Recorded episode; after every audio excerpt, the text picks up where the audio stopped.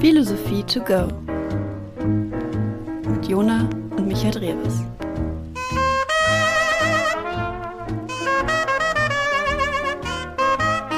Viel Spaß!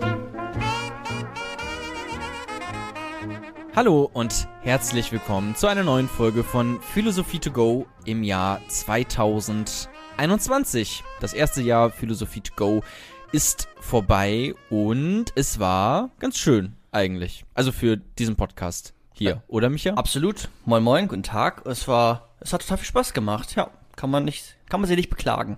Wir haben zwölf Folgen produziert, meine ich. 13, glaube ich. 13? Mit dieser jetzt 13 oder? Nee, nee, nee, nee. Wir sind ja auch schon ein bisschen, 13. wir sind auch ein bisschen länger als ein Jahr dabei, ne? Ein bisschen länger äh, als ein Jahr, aber sonst war 2000, 2020 eigentlich unser Podcast-Jahr, würde Genau. ich mal meinen, äh, soweit. Und es geht hoffentlich spannend weiter. Heute mit George Herbert Mead und mit der Frage nach der Identität. Äh, Bevor es damit allerdings so richtig losgeht, ganz kurz, wie immer, unsere Patreon-Unterstützer. Wir haben nämlich Patreon, das ist eine Internetseite, über die ihr uns äh, finanziell unterstützen könnt, wenn ihr das wollt, weil das halt hier alles natürlich sehr zeitintensiv ist und wenn man dann so ein bisschen einen kleinen Support bekommt, ist das natürlich auch alles leichter umzusetzen. Und einige haben uns dort unterstützt und die würden wir gerne vorlesen an Anfang der Folge immer. Und deswegen jetzt ein riesenfettes Dankeschön an den guten Leon, der uns unterstützt, der Marc, nochmal Leon, ein anderer, äh, Frank, Rike, Christian, Luisa, Arkadiusz, Jonas, Huli, Zoe ist auch dabei, Isane und die gute Cleo. Vielen, vielen Dank. Und falls ihr das auch tun wollt, könnt ihr das gerne machen.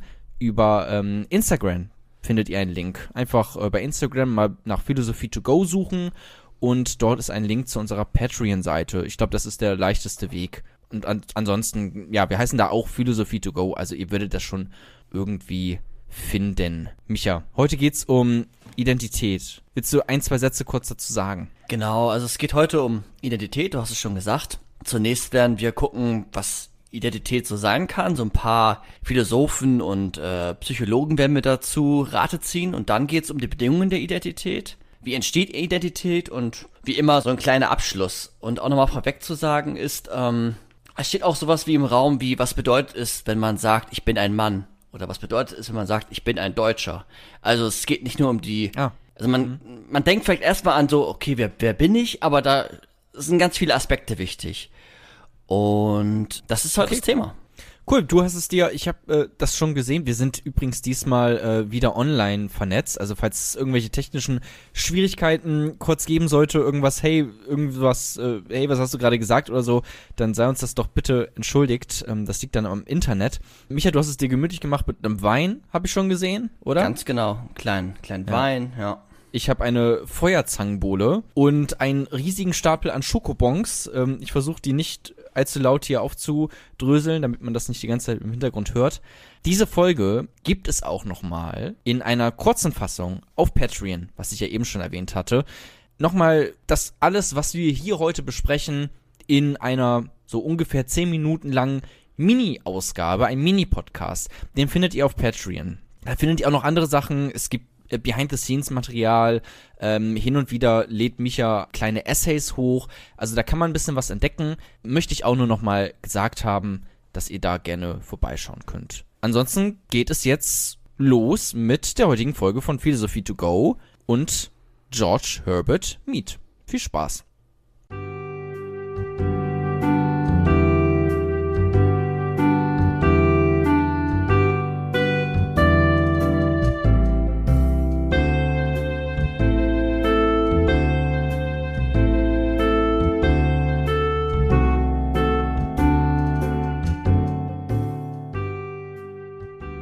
Kapitel 1 Identität Freud, Erickson, Goffman So, Jona, das Thema heute ist Identität.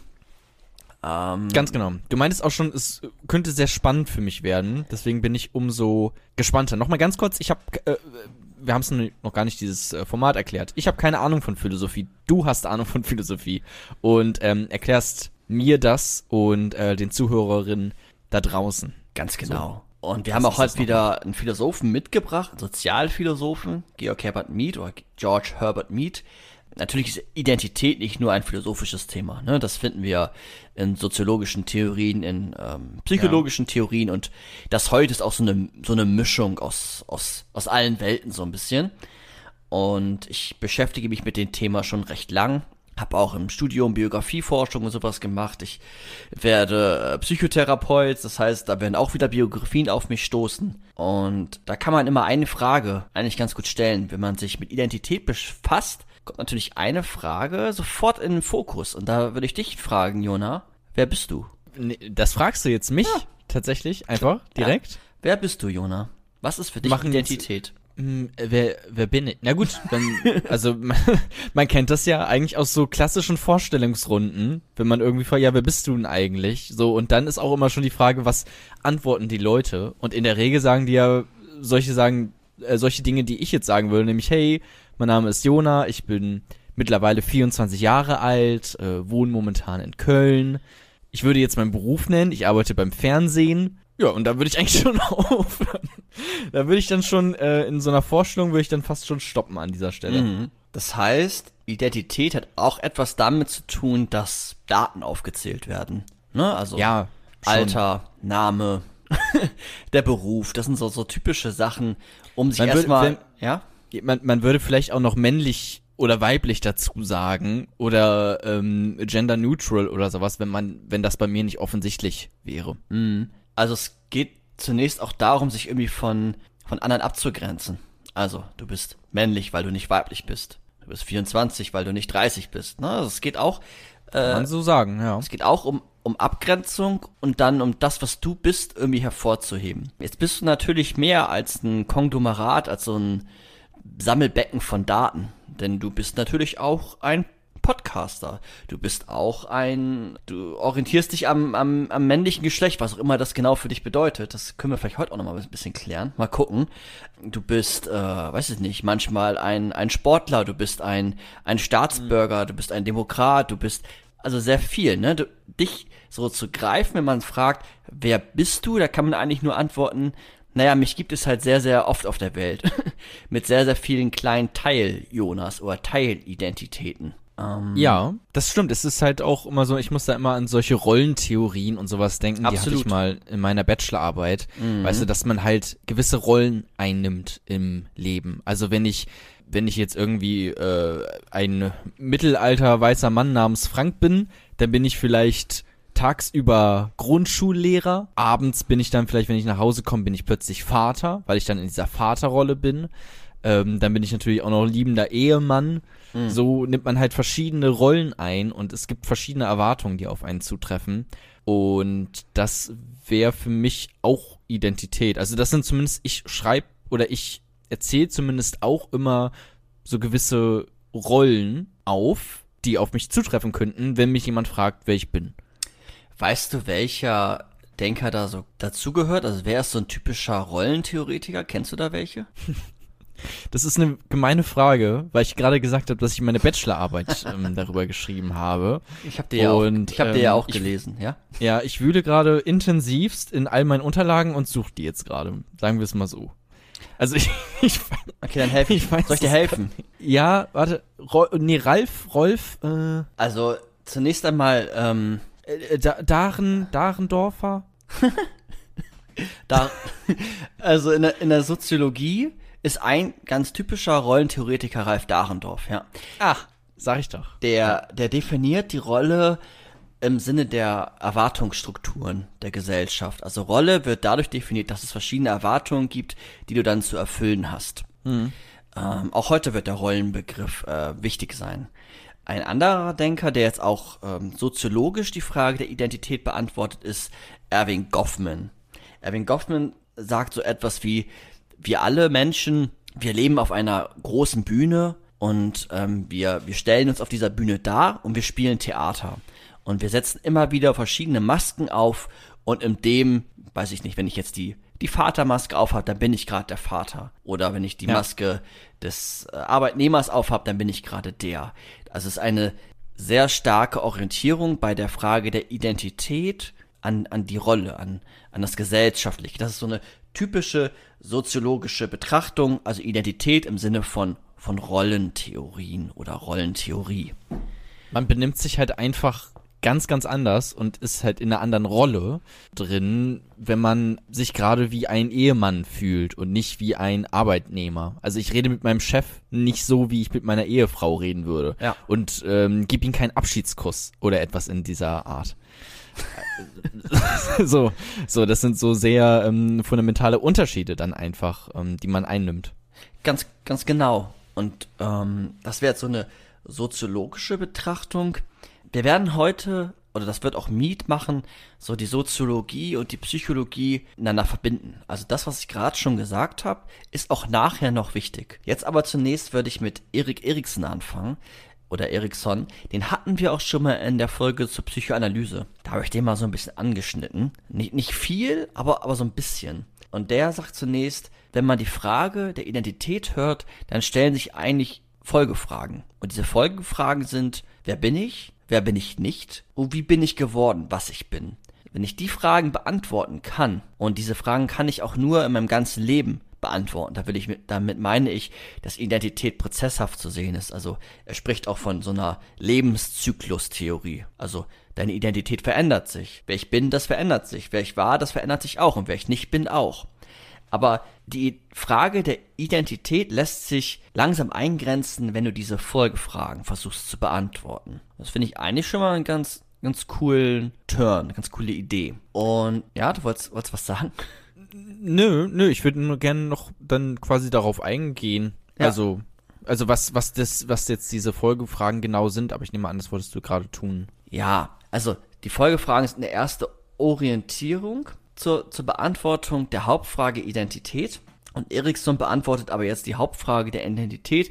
Das ist jetzt nur so ein kleiner Einschub. Ne? Wir machen jetzt nicht ganz Ja, wie Eriksson, aber genau, der beantwortet die entwicklungstheoretisch. Nämlich Erikson steht in der Tradition von Freud. Freud kennst du ja, Sigmund Freud, Psychoanalyse, da hatten wir ja schon mal etwas. Weißt du noch, wie Freud die Identität äh, definiert? Nee, nee, nee, ähm, ich könnte, also ich, ich, bei Freud weiß ich noch, ähm, ich, äh, ich, es über ich. Genau. Ähm, ich weiß nicht, ob das, du das jetzt meinst. Ja, dass das quasi, das alles, ähm, das alles zusammen ist die Identität. Also das Es mit all den Trieben quasi, die dort zusammengefasst werden, das Über-Ich mit der ganzen Moral, die auf uns wirkt und uns beeinflusst in unserem Handeln und das Ich, das zwischen diesen beiden vermitteln muss. Ja, genau. Und dieses Zusammenspiel von dem Ganzen ist so eine ganz platte Antwort jetzt, was Identität ist. Ne? Natürlich verkürzt dargestellt, aber das ist die freudianische Antwort. Und Also Freud sagt, wir sind unsere Triebe, ja, unsere Moral ja, und das, wie wir versuchen, dieses beides, was ja oft im Widerspruch miteinander steht, wie wir das versuchen zu vereinbaren und wie wir darauf mit der Welt da draußen. genau vereinbaren und wie wir darauf auch reagieren. Das ist noch ein kleiner Unterschied vielleicht. Ja. Jetzt nimmt Erikson diesen Blickwinkel, diese Betrachtungsweise und versucht Identität entwicklungstheoretisch zu erklären. Entwicklungstheoretisch, damit meine ich so die kindliche Entwicklung. Na, also von Schritt, das ist, oder es ist so ein, so ein Phasenmodell, vielleicht ist es so einfacher, sich vorzustellen, so ein Stufenmodell. Und wir erlangen nach Erikson ähm, verschiedene äh, Tugenden oder Grundhaltungen in den Stufen. Und diese Stufen sind quasi in Altersspannen so ein bisschen mehr oder weniger gut eingegrenzt. Und das, das ist ein lebenslanger Prozess. Also es kommt sowas wie Zielstrebigkeit beispielsweise in einer Stufe heraus. Oder die erste Stufe ist als, als Baby, als ähm, Urvertrauen gegen Urmisstrauen. Und dann geht es darum, für das Kind Bindung aufzubauen mit der ähm, Bezugsperson, vielleicht mit der Mama, vielleicht mit, der, mit dem Papa oder jemand anderen, Vertrauen zu gewinnen. Und durch diesen Prozess ähm, erlangen wir dann diese Grundhaltungen und meistern diese Krisen. Jede Stufe ist bestückt mit einer Krise oder mit mehreren Krisen. Und wenn wir die gut meistern, also wenn wir dann Bindung aufbauen können zu unserer Bezugsperson oder Bindungsperson, dann sind wir gerüstet für die nächste Stufe. Und dieses Stufenmodell gibt so eine Grundorientierung, entwicklungstheoretisch, was Identität heißt. Nämlich Identität heißt, diese ganzen Stufen durchzuspielen oder durch, da durchzugehen, diese Grundhaltung mitzunehmen. Und natürlich bist du dann noch geprägt von Erfahrungen in der Welt. Und da helfen dann die Folgefragen, nämlich wer bin ich nicht, wer bin ich und wie bin ich geworden, was ich bin. Und das ist lebenszyklisch zu erklären. Also ein, ein lebenslanger Prozess. Ich will da auf etwas hinaus, nämlich, dass das natürlich eine andere Antwort ist als die Rollentheorie, die wir vorher hatten. Ja. Das ist jetzt psychologisch gedacht, also mehr im Inneren des Menschen, nicht so sehr nach, nach außen geguckt, sondern erstmal nur, wie entwickelt sich ein Mensch. Es geht eigentlich wirklich um diese, diese lebenslange Entwicklung. Und das andere, die Soziologie, hat dann eher den Blick auf die Rollen, die von außen an das Individuum herangetragen werden. Und da versucht jetzt Mead eine Verbindung zwischen den beiden herzustellen, wobei er nicht, ja, nicht auf Seiten Freuds ist. Also Freud ist jetzt nicht sein größter Partner, aber er ist auch Psychologe, aber kein Psychoanalytiker. Also die ganzen Phasen, wolltest du da jetzt nochmal drauf eingehen? Also ist das, ist das etwas, was dann jeder Mensch durchlebt, diese verschiedenen, äh, oder ja, durchlebt, ich weiß nicht, ob das das, das richtige Wort ist, ähm, durchmacht ähm, und dann zur nächsten Phase schreitet? Oder wie habe ich das jetzt genau zu verstehen? Genau, du, du musst quasi diese, du bist gezwungen als Mensch durch diese Entwicklungsstufen zu gehen, solange du ein gewisses Alter erreichst. Also will er, es ist so ein bisschen auch die, weil es gibt ja immer diese Frage nach der Natur des Menschen, die ja ziemlich schwierig ist. Ist es aber das, was Erikson dann auch irgendwie meinte, dass wirklich alle Menschen durch diese Phasen gehen? Ja, aber es ist nicht, die Natur des Menschen ist, glaube ich, immer noch etwas anderes. Aber es gehört dazu, dass Menschen oder zum Menschsein gehört, diese Entwicklungsstufen zu ähm, durchlaufen. Und das kann man ja auch ganz gut sehen. Also ein Baby verhält sich natürlich anders als ein Kleinkind, ein Kleinkind als ein Jugendlicher. Und alle haben mit ähnlichen Problemen zu kämpfen. Man kennt das ja auch ganz gut, äh, wenn man von Pubertät spricht. So, das ist ein Begriff, der ist allgemein anerkannt. Und da geht es auch um die Frage, ähm, ja, wer, wer, wer bin ich? Wer will ich sein? Das sind ja so ganz identitäre, identitätsstiftende Fragen da. Und die Phase macht jeder Mensch durch. Mal anders oder mal mehr, aber die Krisen an sich sind sehr, sehr ähnlich. Okay, auch so wie, wie jedes Kleinkind irgendwann die ganze Zeit Dinge ausfragt. Also immer fragt, warum ist das so? Warum ist das so? Genau. So, so etwas auch? Genau, vielleicht basaler, einfacher gedacht, ähm, dass jedes Kind Sprache entwickelt. Ach so. Also, ne, auch das, was du gesagt hast, ja, ne, das ist, das ist, das ist wichtig. Dieses in den Mund nehmen, ähm, diese orale Phase. Aber man, genau, aber wenn man sich jetzt ganz einfach erstmal vorstellen will, ist, naja, wir, wir haben alle, auch wenn wir alle unterschiedlich sind, haben wir trotzdem eine ähnliche Entwicklung. Wir, wir lernen die Sprache, wir lernen es mit anderen Menschen zu kooperieren, wir sterben am Ende, haben wir in der letzten Folge gehört. Also wir haben alle schon eine, in gewisser Weise eine ähnliche Entwicklung. Ja. Und ich bin jetzt 24 Jahre alt, das heißt, ich weiß so ungefähr die Phasen, die man durchmacht bis zu diesem Lebensalter. Ähm, was ist denn danach? Hat da Erikson auch was zu gesagt? Das würde mich noch interessieren. Also wie ist das mit, also ich kann mir diese Phasen äh, vorstellen, dass das bei, wirklich bei vielen Menschen gleich ist. Ähm, die Kindheit, dass natürlich die Sprache sich entwickelt, ähm, dass viele Kinder auch diese, ähm, diese Phase haben, wo sie immer fragen, warum, warum, warum, ähm, dass Jugendliche in die Pubertät kommen. Äh, aber wie ist das dann im Erwachsenenalter? Ist man da fertig mit seiner Identität dann an diesem Punkt für Erikson oder geht das da auch noch weiter und gibt es auch noch ähm, bestimmte Phasen, wo er auch sagen würde, okay, die trifft jeden 30-Jährigen plötzlich? Also das, das geht schon immer weiter. Ich glaube, er hat acht Stadien. Ich habe mich da jetzt aber auf Ericsson heute jetzt auch nicht perfekt vorbereitet. Ähm, Ja. Aber es gibt auch ein Stadien oder ein Stadium in einer, im Erwachsenenalter. Also wo es dann auch sowas geht um, um, um die Angst vorm Tod zum Beispiel. Ähm, Das, das weiß ich noch. Also da machen wir auch eine ähnliche Entwicklung durch, dass wir uns die Frage nach dem Tod stellen. Das hatten wir ja letztes Mal auch so ein bisschen. So ein bisschen. Wir haben halt äh, drei Stunden über den Tod geredet. Also wir sind scheinbar sehr erwachsen. Ähm, okay. Jetzt würdest du zu George Herbert Mead kommen. Genau, also George Herbert Mead, das wird das nächste Kapitel dann zeigen, verbindet eine psychologische Perspektive und eine soziologische Perspektive und gibt uns eine Antwort auf die Frage der Identität. Und dafür brauchen wir aber gewisse Bedingungen, gewisse Grundvoraussetzung, damit wir überhaupt Identität entwickeln können. Und was darunter zu verstehen ist, das erfahren wir im nächsten Kapitel.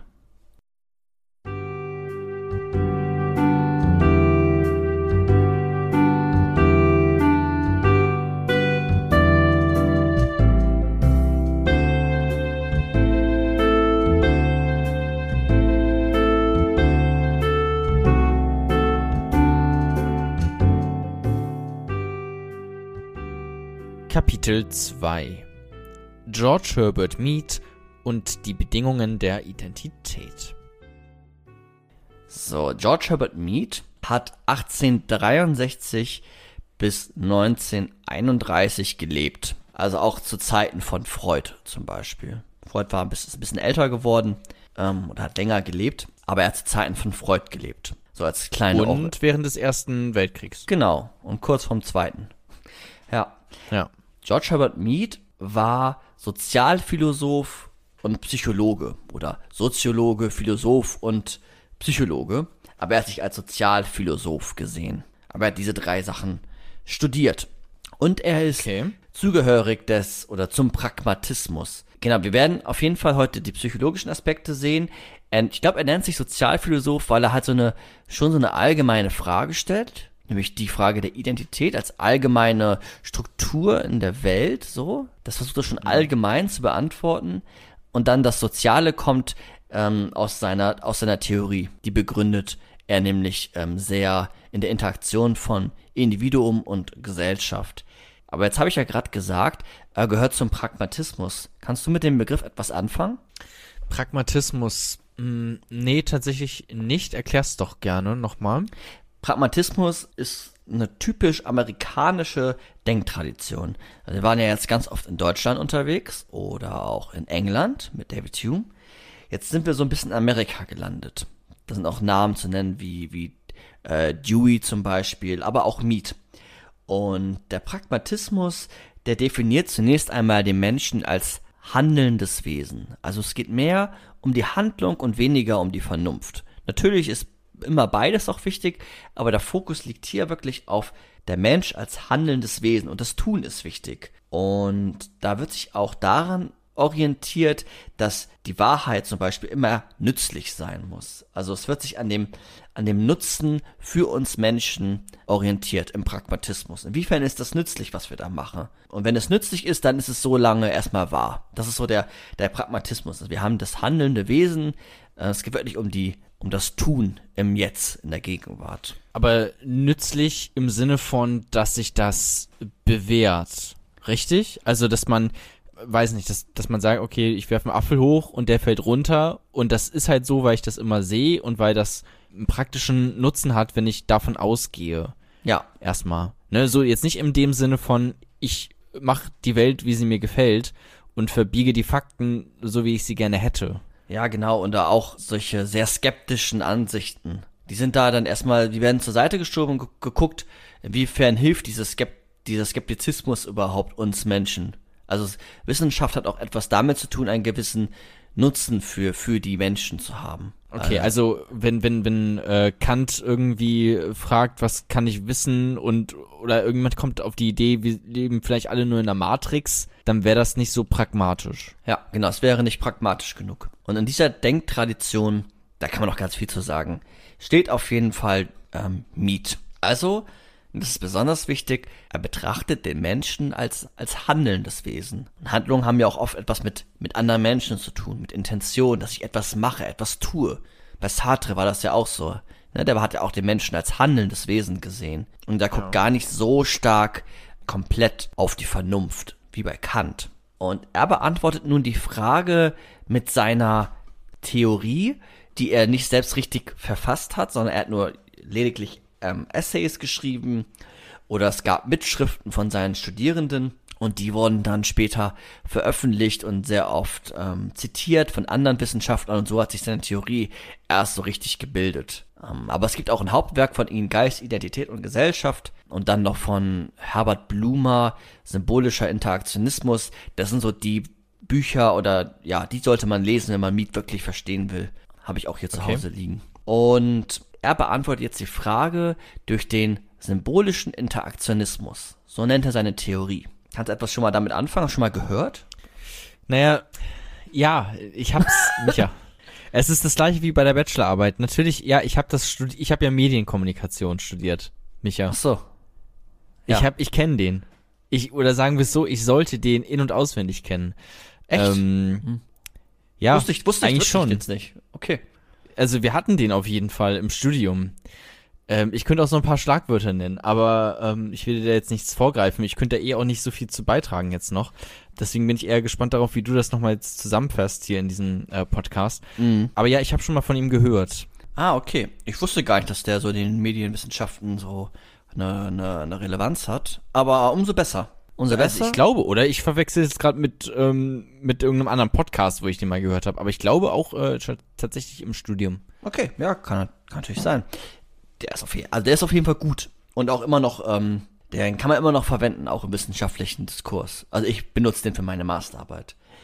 Im symbolischen Interaktionismus sind jetzt zwei Begriffe zu finden. Einmal Symbol oder Symbolik und einmal Interaktionismus. Und bei Interaktionismus geht es darum, dass es dass sich Identität, also die Frage ist immer noch Identität runtergebrochen, wer, wer, wer bin ich, wer bin ich nicht, geht es um Interaktion. Also du kannst nicht alleine die Antwort beantworten auf die Frage, wer du bist, sondern du brauchst ein Gegenüber, am besten vielleicht noch mehrere.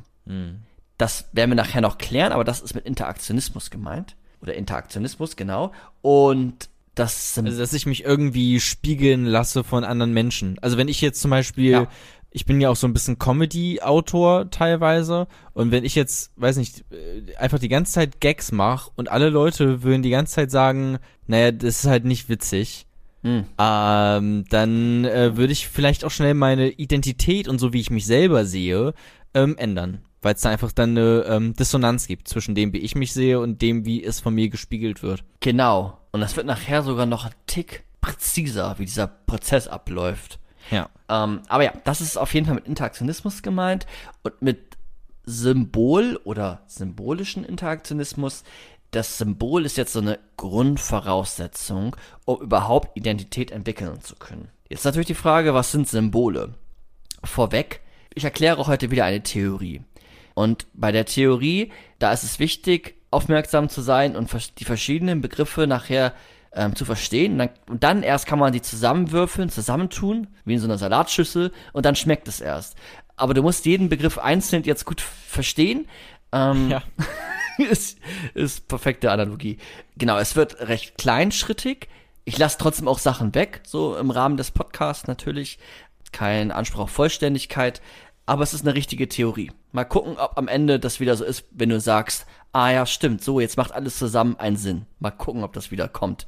Mal schauen. Jetzt versuche ich zunächst zu beantworten, die, die Grundvoraussetzung für den symbolischen Interaktionismus, für die Frage der Identität. Und das sind Symbole. Ganz genau sind es aber zunächst einmal nicht Symbole, sondern es sind Zeichen und Gesten und dann erst kommen die Symbole. Und diese Zeichen und Gesten, die haben, haben alle etwas mit Kommunikation zu tun. Ne? Du hast ja schon gesagt, du hast Kommunikationswissenschaften studiert. Das hat alles etwas mit Kommunikation zu Ja. tun ähm, und im weiteren Schritt mit Sprache. Also Sprache ist nicht gleich Kommunikation. Das weißt du wahrscheinlich ja auch. Ähm, wir werden nachher noch einen Unterschied da merken. Jetzt beginnen, oder ich würde jetzt vorschlagen, wir beginnen mit den Zeichen. Wenn wir die verstanden haben, gehen wir rüber zu den Gesten, dann gucken wir mal, was die Symbole so machen. Ja, okay. Sehr, sehr gerne. Die Zeichen, darunter versteht er zunächst einmal etwas Instinktives, also instinktive Reaktion auf Gegebenheiten in der Welt. Als Beispiel ist sowas zu nennen wie ein lauter Knall und du zuckst zusammen. Oder äh, deine Hand ist auf einer heißen Herdplatte und du ziehst die Hand weg. Und diese instinktiven Reaktionen, die hast nicht nur du, die hab auch ich, aber die könnte auch dein Hund oder deine Katze oder deine Maus haben. Also die ist nicht humanspezifisch, aber da beginnen so die ersten Reaktionen. Also du zeigst eine Reaktion auf etwas in der Welt. Ne, durch den Knall, das Zusammenzucken, Hände wegziehen bei, bei Wärme und das folgt instinktiv. Du denkst nicht darüber nach. Du interpretierst nicht erst die Situation, überlegst, ja, wenn es jetzt knallt, dann zucke ich heute zusammen. sondern es passiert einfach. Beim Horrorfilm, du erschreckst dich, es passiert einfach. Und das sind für ihn Zeichen. Zeichen. Zeichen. Da haben wir es aber jetzt noch nicht mit Kommunikation zu tun. Es ist erstmal nur ein, eine Reaktion zeigen auf etwas. Und das ist so der erste, der erste Step, wenn es um Kommunikation geht. Aber ja, das sind Zeichen. Warum nennt ihr das denn Zeichen? Das nervt mich jetzt schon wieder.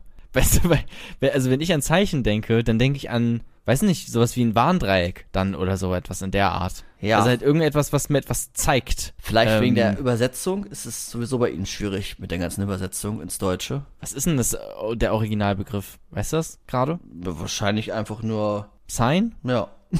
Aber im Englischen ist es dann unbedingt auch ein, ja, ja, ist ein, ja, ich weiß, was du meinst. Ja, das wird noch besser werden.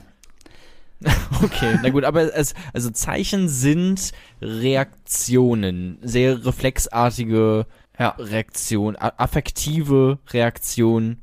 Instinktiv. Ich schrecke zusammen, instinktiv, ich, ich fange an zu blinzeln, äh, wenn mich äh, jemand so tut, als würde er mich schlagen oder sowas in der Art. Ja, affektiv. Ja, gut. Ähm, Affektiv, Affekte sind immer Emotionen oder was? ja. Kann das sein? Ja, okay. Gut, dann Ähm, streichen wir das wieder. Ich wollte nur schlau klingen. Es tut mir leid. Ist ja, ist ja auch richtig. Also es ist ja nicht, ist ja auch nicht grundlegend falsch. So, man muss auch jetzt nicht äh, hier komplett steil gehen. Ja, doch, doch. Wir sind schon Philosophie-Podcast, da müssen wir schon auf die Wortwahl achten. Okay, also wir haben Zeichen geklärt. Da beginnt's. Das ist noch keine Kommunikation, geschweige denn Sprache, aber da beginnt es. Und das ist auch bei Tieren zu finden. Jetzt gehen wir rüber zu den Gesten. Zeichen, jetzt kommen Gesten. Gesten beginnen, ähm, oder da beginnt die Kommunikation. Da fängt es langsam an, ähm, da kann man dann von Kommunikation sprechen. Und da geht es zunächst darum, Reaktionen bei jemand anderen, also es hat schon mal etwas mit mindestens Zweien zu tun, zu verursachen und zu beeinflussen. Es ist so ein Wechselspiel von, von Reaktionen. Und da hätte ich jetzt ein Beispiel mitgebracht, vielleicht sogar zwei, um das zu verdeutlichen. Wir haben diese Gesten auch bei Tieren. Also auch Tiere haben Gesten. Zum Beispiel, das ist auch ein, ist auch von, von Mead selbst. Wenn du dir vorstellst, ich breche das jetzt oder paraphrasiere das so ein bisschen, passt das zusammen. Zwei Hunde stehen sich aggressiv gegenüber. Genau, dass man sich einmal das jetzt vorstellt, okay, wir haben zwei Hunde, die stehen sich aggressiv gegenüber. Der eine Hund ähm, signalisiert jetzt zum Beispiel durchs, durchs Knurren, das wäre jetzt die Geste, den anderen Hund, dass er jetzt angreift. Ne, da haben wir die erste, da haben wir die Geste und darauf folgt eine Reaktion von dem anderen Hund durch dieses Signal. Und dieses, die Reaktion von dem anderen Hund könnte natürlich jetzt wiederum sein, äh, auch anzugreifen. Es könnte aber auch sein, in, in Deckung zu gehen. Also die Reaktion von dem einen Hund löst dann wiederum eine neue Geste bei dem anderen Hund aus. Und dieses ständiges Wechselspiel von Gesten. Der eine macht wieder da eine, eine Geste, dann reagiert der Hund wieder darauf. Und das so, so kommunizieren im Endeffekt auch äh, Tiere nach Miet. So, ne? ähm, und er sagt dann auch, hier werden, hier werden Gesten ausgetauscht. Und diese Gesten, das, man kann es schon Kommunikation nennen, aber es ist immer noch instinktiv. Die Hunde machen sich keine Gedanken und überlegen, ja, wenn er jetzt knurrt, dann könnte er nett sein oder böse. Nee, das, das machen Hunde gerade nicht, sondern sie reagieren instinktiv auf die Situation und ziehen sich entweder zurück oder greifen selber an. Ähm, es ist wie so ein Automatismus, so ein automatischer Ablauf. Und diese Reaktion durch die Gesten, die kann man auch bei Menschen wiederfinden. Also stell dir vor, du bist in einem Boxkampf, du bist ein erprobter Boxer und kämpfst gegen einen anderen Boxer oder eine Boxerin und dann reagierst du auch nur noch automatisch. Ne? Du hast automatische Ablaufmuster, äh, weichst aus, schlägst wieder zu. Da, da interpretierst du diese ganze Szene nicht mehr für sich, sondern es ist einfach ein instinktives Handeln. Du kennst das wahrscheinlich besser, weil du kein Boxer bist, vom Zocken oder so. Danke. ähm, ja, stimmt ja auch. Ähm, aber ist das dann nicht schon fast eher Zeichen irgendwie in, in, in der Art und Weise? Also, dass man wirklich eher. Zeichen, sorry, sind definiert als natürliche Ereignisse. Also Zeichen, da sind keine Lebewesen im Spiel. Okay, okay, aber es ist ja schon dann. Aber es ist schon auch Kommunikation für, für, Es ist, für mich. es ist Kommunikation, weil jemand anderes, ein Hund, beim anderen Hund eine Reaktion auslöst. Und die okay, aber die, aber diese äh, Reaktion, dieses Auslösen der Reaktion, löst äh, neu, ist, ist, ja, ist nicht intentional. Also das ist Ja. nicht etwas, wobei ich ein Ziel verfolge. Naja, intentional würde auch heißen, dass es dir bewusst ist. Und das würde Ja. er jetzt den Hund nicht zusprechen, sondern es ist einfach ein instinktives Handeln. Und diese Reaktion von dem einen Hund auf den anderen rufen ja wiederum eine neue Reaktion aus. Also wenn du zusammenzuckst bei einem Knall, dann löst das keine Reaktion beim Knall aus. Ja, außer, ja, okay. Ja, ja, okay. Also, Okay. Ja. Aber wenn, aber wenn dann jemand, wenn ich jetzt, ähm, ich, es, es knallt irgendwo ganz, ganz laut und Mhm. ich reagiere darauf, indem ich plötzlich äh, anfange, in Tränen auszubrechen. Einfach so, plötzlich. Dann wäre das quasi ein Zeichen, richtig? es wäre, also ja, ist ein sehr komisches Zeichen. Beim Knall brichst du in Tränen aus? Nee, äh, das, das Beispiel ist noch nicht zu Ende. So, und wenn jetzt jemand Dann wird es zur Geste. Dann wird es zur Geste, wenn, wenn jetzt jemand anders ankommt und quasi wie aus, auch aus einem Reflex heraus anfängt, mich zu trösten. Aber das würde eigentlich nicht passieren. Da werden wir dann eher von Symbolen sprechen nachher. Okay. Es wäre eher, Ja, oder es wäre, ja, es wäre ein Symbol. Noch kein signifikantes Symbol. Aber wenn das vielleicht auch bei jemanden an, wenn ich weine, dann kennt man das doch auch oft, dass, oder wenn ich sehe, wie jemanden weine, äh, wenn jemand weint, dann äh, kann es ja auch sein, dass ich auch traurig werde dadurch. Mhm. Wäre das so etwas? Dann eine Geste? Ja, ja, kann man schon sagen, wenn es dann instinktiv ist. Ja, es, es Ja. kommt einfach irgendwie kommt so. einfach, das, ja. das kennt man doch, oder Ja, nicht? ja, Man, doch, oder man guckt einen Film und Mhm. man wird instinktiv traurig, weil äh, Robert Pattinson mit irgendjemandem Schluss gemacht hat oder so. Ja Ich habe Twilight nie gesehen, es Ach tut mir leid. Okay. Ja. Ja, es, es kann auf jeden Fall, es kann auf jeden Fall verursacht werden. Ja. Okay, okay. Ich müsste aber trotzdem nochmal drüber nachdenken und werde es vielleicht nachher nochmal revidieren. Aber ich sag erstmal ja. Weil wir haben ja noch diese anderen ganzen Symbole, diese ganzen anderen Instanzen. Und die sind gar nicht so leicht auseinanderzuhalten. Wir haben jetzt von, von Zeichen gesprochen und wir haben von Gesten gesprochen. Und wenn eine Geste einen nicht instinktiven Ablauf hervorruft, also ähm, eine gewisse Bedeutung hat, also interpretierbar ist, dann wird sie zum Symbol.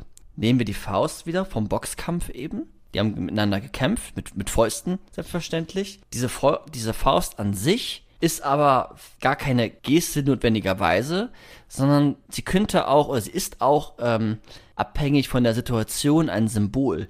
Weil du, wenn du die ähm, Faust zum Beispiel nachts am Hauptbahnhof entdeckst oder siehst, jemand kommt dir entgegen und er hebt seine Fäuste, dann interpretierst du die Situation und merkst, okay, ich müsste, ich habe Angst zum Beispiel. Wenn du aber eine Faust im, im Fußballstadion bei Werder Bremen siehst, dann könntest du oder dann interpretierst du die Situation und merkst, da freut sich gerade jemand.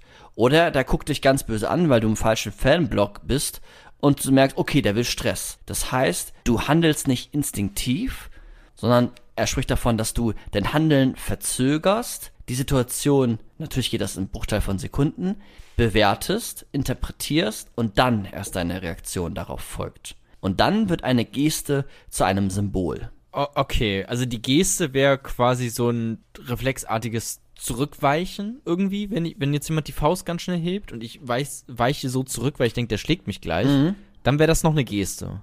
Genau.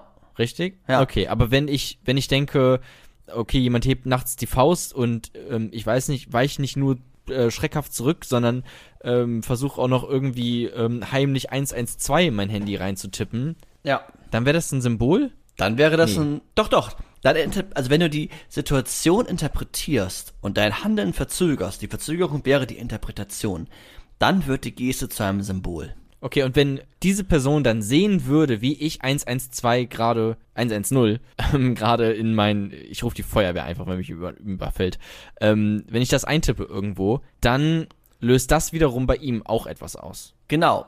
Und wenn er dann Und deswegen ist das ein Ja. Interaktionismus. Ja, schon. Ja, richtig. Das hatten wir eben bei den Hunden ja auch schon. Das war ja auch ein Wechselspiel von, von Reaktionen, die miteinander interagiert haben. Da wurde auch schon interaktionistisch gehandelt.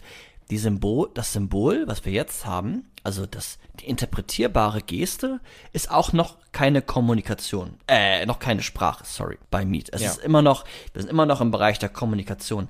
Eine Geste, ähm, Sieht man zum Beispiel auch bei Kindern, das ist ein Beispiel von ihnen, wenn das Kind auf etwas zeigt und irgendwie dann noch einen Laut dazu macht, da, da, dann würde ich, wenn ich jetzt das Kind wäre, auf meinen Wein zeigen. Und dann müsstest du aber erst die Situation interpretieren und dabei sein und überlegen, auf was zeigt er genau. Und dann weißt du, äh, es ist der Wein, äh, am, im besten Fall, aber du weißt nicht instinktiv, wenn er da sagt, was du zu tun hast. Und ähm, noch eine Frage, wenn jetzt, also wenn jetzt das Kind auf etwas zeigt und sagt, ich hätte gern diese Flasche Wein, dann ist das und und du reagierst darauf und sagst, ja klar, hier komm, äh, jeder fängt mal irgendwann an. So dann ähm, dann ist das ein Symbol, richtig? Mhm. Und was ist, wenn du jetzt nicht dastehst und das Kind ist allein im Haus und zeigt auf diese Flasche Wein? Ist es dann auch ein Symbol? Ja. Auch wenn kein, also wenn es ein Inter, also es ist quasi dieses Potenzial da, das zu interpretieren. Ja, Und deswegen ist das so? ja, weil das Kind auch schon in einer Denk, also symbolisch denkt. Weil das Kind selbst nicht instinktiv sagt, ich habe Hunger oder so und das signalisiert, sondern sich das äh, vornimmt, entwicklungstheoretisch jetzt mit Erikson auch erst so in dieser ersten Autonomiephase, wenn das Kind sich selbst bewusst wird, ich will jetzt diesen Wein haben. Und dann verwendet es das Symbol. Ja. Das Beispiel ist fantastisch. Ja, das Beispiel ist jetzt kom- komplett an den Haaren herbeigezogen, aber ähm, okay, und dann, okay, ja gut, die, die Situation an sich gibt natürlich jetzt gerade keinen Sinn, aber ähm, okay, ich glaube, ich habe das äh, verstanden. Also, also Zeichen einfach quasi wie Reflexe und, und ich reagiere einfach auf irgendwas, ich selbst, alleine, Mhm. als, als, als ein ähm, Individuum oder, oder Lebewesen. Ähm, eine Geste quasi ähnlich, aber sie löst bei anderen etwas aus. Hm? Ne? Aber halt, äh, also es ist trotzdem noch etwas Reflexartiges Ja. immer. Und ein Symbol ist dann eine interpretierbare Geste. Oder ich, ja, man, man kann das interpretieren oder man tut es dann auch direkt. Also man interpretiert die Geste. Genau. Und die Interpretation können nur Menschen durchziehen oder vollziehen. Also Tiere haben keine Symbole. Da hört es jetzt für Tiere auf. Die bleiben bei den Gesten stehen. Ist das so? Warte mal, da muss ich mal überlegen. Was mit Affen? Würde er, glaube ich, sagen, sind, also er ist natürlich auch 1931 gestorben, ne? Also, aber er würde sagen, das ist nicht human, also humanspezifisch. So habe ich es verstanden. Wie gesagt, er hat ein Konglomerat aus Essays, ne? Jetzt keine vollständige Theorie. Aber, Aber guck Affen, mal, ich, aber ich, ich stelle mir jetzt gerade vor. ja? ja, okay, nee, sag dann zuerst Aber mal. Affen haben, glaube ich, auch keine Bedeutung. Also auch wenn sie lernen zu sprechen, dann folgen sie ja nur gewissen Mustern, aber geben den Begriffen keine Bedeutung. Also da gibt es ja auch Forschungen zu von Tomasello und sowas. Weil ich musste jetzt auch gerade daran denken, wenn ich ähm, auf dem Sofa sitze und mein Hund will auf meinen Schoß, dann versucht er mir das ja auch ähm, deutlich zu machen, indem er immer wieder an meinem Knie ähm, so rumkratzt und rumschabt und sagt, hey, hey, hier bin ich. Und Ja. er will mir eigentlich etwas damit, würde ich jetzt sagen, symbolisieren, nämlich, dass er auf meinen Schoß will. Das heißt, er macht eine Geste, die ich interpretieren soll, als, hey, heb mich doch bitte hoch. Und jetzt sagst du aber dazu, dass er das nicht bewusst macht. Also er denkt sich nicht, okay, ich mache das jetzt, damit er mich hochhebt, sondern du meinst eher, das ist quasi wie konditioniert. Er hat das irgendwann mal gemacht und dann hat er gesehen, okay, das bringt was. Und deswegen Ja. macht er das jetzt immer automatisch. Ganz genau. Ja, das zerstört ja, ja, das zerstört ja den Hund so ein bisschen. Ja. Das ist ja immer so schön, wenn man auch in Tiere dann sowas hineininterpretieren ähm, Ja. kann, Projizieren. ähm, ja. projizieren, äh, sowas Menschliches. Aber da würde Mead jetzt sagen, nee, stimmt nicht. Und Genau. Micha auch anscheinend. Ja, also weiß nicht, ich muss mir jetzt da nochmal länger Gedanken machen. Also ich bin ja ein Okay, Philo- aber Mead würde es sagen. Genau. Als Philosoph muss man sich immer lange Gedanken machen.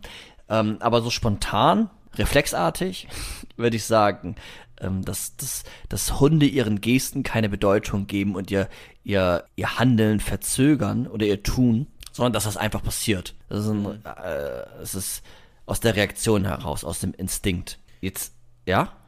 Ne, ich äh, weiß nicht, ob ich habe jetzt gerade nur auch drüber nachgedacht, ob ich da mitgehen würde ob, oder ob ich nicht vielleicht sogar noch mehr in Tieren sehen würde, aber das wäre dann, weiß nicht, da könnte man irgendwie anders noch mal länger drüber reden. Ja, und auch von Tier zu Tier wahrscheinlich unterscheiden. Also es ist ja, Ja, total unfair, sicherlich. jetzt von den Tieren zu sprechen. Ja. Jetzt ist es so, dass in dem Menschen, und das ist beim Tier nicht der Fall, ähm, sowas angelegt ist wie eine grammatische Struktur. Also du kannst grundsätzlich ja als, als Kleinkind jede Sprache lernen. Ne? Es kommt an, wo du, wo du groß wirst. Das ist in uns angelegt. Grammatik. Ach, die, die Universalgrammatik von Norm Chomsky. Ja, Der hat das doch. Ja, genau. Es ist, es ist im Endeffekt, es ist, es ist eine Universalgrammatik. Ähm, und äh, das hebt Miet jetzt gar nicht hervor, ne? Aber ich fand das trotzdem wichtig, weil das da irgendwie zugehört, finde ich. Für Miet ist jetzt wichtig, dass die Symbole zu signifikanten Symbolen werden. Das heißt, das Symbol, so wie eben beim Kind, das draufzeigen und da sagen, verändert sich, und das kann man ja auch entwicklungstheoretisch gut beobachten, dadurch, dass wir lernen, Sprache zu verwenden, Begriffe zu verwenden, wie Stuhl oder Gitarre. Und signifikante Symbole, da wissen wir jetzt nun, was unter dieser Bedeutung zu verstehen ist. Also wenn ich sage, ich spiele heute Gitarre, dann weißt du, Jona, eigentlich schon, hast du eine sehr gute Vorstellung davon, dass ich Gitarre gespielt habe. Insofern, dass du weißt, ich habe nicht Klavier gespielt, ich habe nicht Ukulele gespielt, weil Ukulele ist ja auch das, nicht das beste Beispiel, aber aber trotzdem würde man, nee, Ja. Gitarre ist ja eine sechs, ist eine sechsseitige Ukulele, ja, okay. Aber trotzdem würdest du zunächst an Gitarre denken, also eine sechsseitige äh, Gitarre. Richtig schlecht. Ähm, Eine Ukulele hat vier Seiten in aller Genau. Regel. Du hast aber Ähm. ein komplettes Bild davon. Also wir haben einen geteilten Bedeutungshorizont. Natürlich ist es auch Ja, immer okay. ein bisschen subjektiv, aber wir wissen schon sehr, sehr gut, wenn wir Begriffe verwenden, was der andere gerade macht. Wenn ich sage, mein Weinglas steht auf einem Tisch, dann kannst du dir das sehr gut vorstellen. Du hast eine formale Struktur von dem Tisch in deinem Kopf. Formale Struktur. Ja, wir haben, Ja? wir haben vielleicht einen, einen unterschiedlichen Tisch im Kopf. Genau. Ein unterschiedliches Glas Wein. Vielleicht hast du auch, vielleicht denkst du die ganze Zeit an Weißwein und ich denke automatisch an Rotwein oder äh, Ja. etwas in der Art. Ähm, oder halt auch einfach, wie die Farbe davon ist, äh, wie die Form vom Glas ist, etc. Ähm, aber trotzdem würde man vermutlich zu unseren beiden Vorstellungen, die wir haben, würden auch andere Menschen sagen, okay, das ist ein Tisch und darauf steht ein Glas Wein. Ganz genau. Und wir verwenden jetzt im Alltag ähm, signifikante Symbole, Sprache, Begriffe.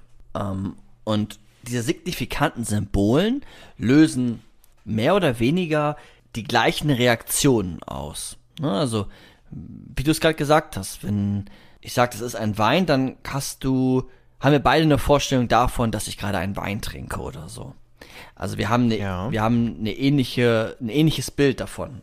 Eigentlich sogar ein sehr exaktes Bild, wenn man noch ein bisschen mehr Kontext schafft. Sprachlich, äh, mit ein paar Sätzen. Und die Bedeutung zwischen, oder die Bedeutungen von, von, von Symbolen, die werden ähm, zwischen Individuum und Gesellschaft ausgehandelt. Also du denkst ja nicht selber eine Sprache aus, sondern die ist ja schon kodiert. Ne? Also Deutsch, das kannst du ja, das hast du dir nicht selber ausgedacht. Vielleicht hast du dir, weil du äh, bekannter Comedy-Autor bist, irgendwann mal einen coolen Begriff ausgedacht und der wurde dann hinzugefügt zum Duden. Aber in der Regel findest du deine Sprache oder verschiedene Sprachen vor in der Welt. Ja, wir reden jetzt die ganze Zeit über diese signifikanten Symbole. Genau. Richtig? Ja, und bei signifikanten Symbolen werden ähnliche, also werden die Reaktionen, die du auslöst bei dem anderen, nicht nur bei dem anderen ausgelöst, sondern auch gleichzeitig bei dir selbst. Und damit will er sagen, dass wenn du zum Beispiel, wenn ich dich jetzt bitte, dass du dir, dass du nachher äh, meinen Tisch hier aufräumst, zum Beispiel. In dem Moment, wo ich das ausspreche, stelle ich mir quasi vor, das geht, geht ganz schnell, welche Reaktionen von dir darauf folgen könnten, damit ich dann meine weiteren Reaktionen darauf wieder parat habe. Ähm, also wenn ich das zu dir jetzt sage, bitte äh, räum nachher meinen Tisch auf, dann weiß ich jetzt schon, ja, du könntest Ja oder Nein sagen oder du könntest darüber diskutieren. ähm, Ja. also ich stelle mir vor, äh, welche Reaktion ich beim anderen auslöse, während ich selber diese symbolischen oder diese signifikanten Symbole verwende. Also es ist immer ein Sprechen zu dir, aber auch ein gleichzeitiges Sprechen zu mir selbst, um dich auch wieder zu verstehen. Also ich, auch wenn ich jetzt gerade was erkläre, dann erkläre ich es dir, aber ich erkläre es auch gleichzeitig mir. Und durch den, durch diese Kontrollinstanz in mir, dass ich weiß, ich hab's verstanden, gehe ich auch schon mal mehr davon aus, dass du es verstanden hast. Dann spiegelst du mir wieder zurück, das hast du noch nicht verstanden. Das löst wieder eine Reaktion bei mir aus und ich erzähl dir wieder was. Aber, Aber davon bist du quasi dann auch schon ausgegangen, dass ich etwas nicht verstehe. genau. Und du bist jetzt nicht so, wenn ich jetzt sage, hey, kannst du das nochmal wiederholen, bist du jetzt nicht plötzlich so, hä, was? Also du, du rastest nicht komplett aus und äh, bist quasi komplett überfordert mit der Ja. Situation, weil du dir das eigentlich schon auch erwartet hast. Ja. Ist das ein Stichpunkt? Erwartungen? Ja, noch nicht so stark, aber es passt. Ja, man kann es, man kann den jetzt so reinwerfen, so ein bisschen. Ja. Okay. Und äh, okay, das gehört jetzt, ist einfach jetzt noch ein Aspekt zu diesen signifikanten Symbolen, Genau. der dazu kommt. Ja, also wenn du einen Witz machst, dann erzählst du den Witz dir auch selbst.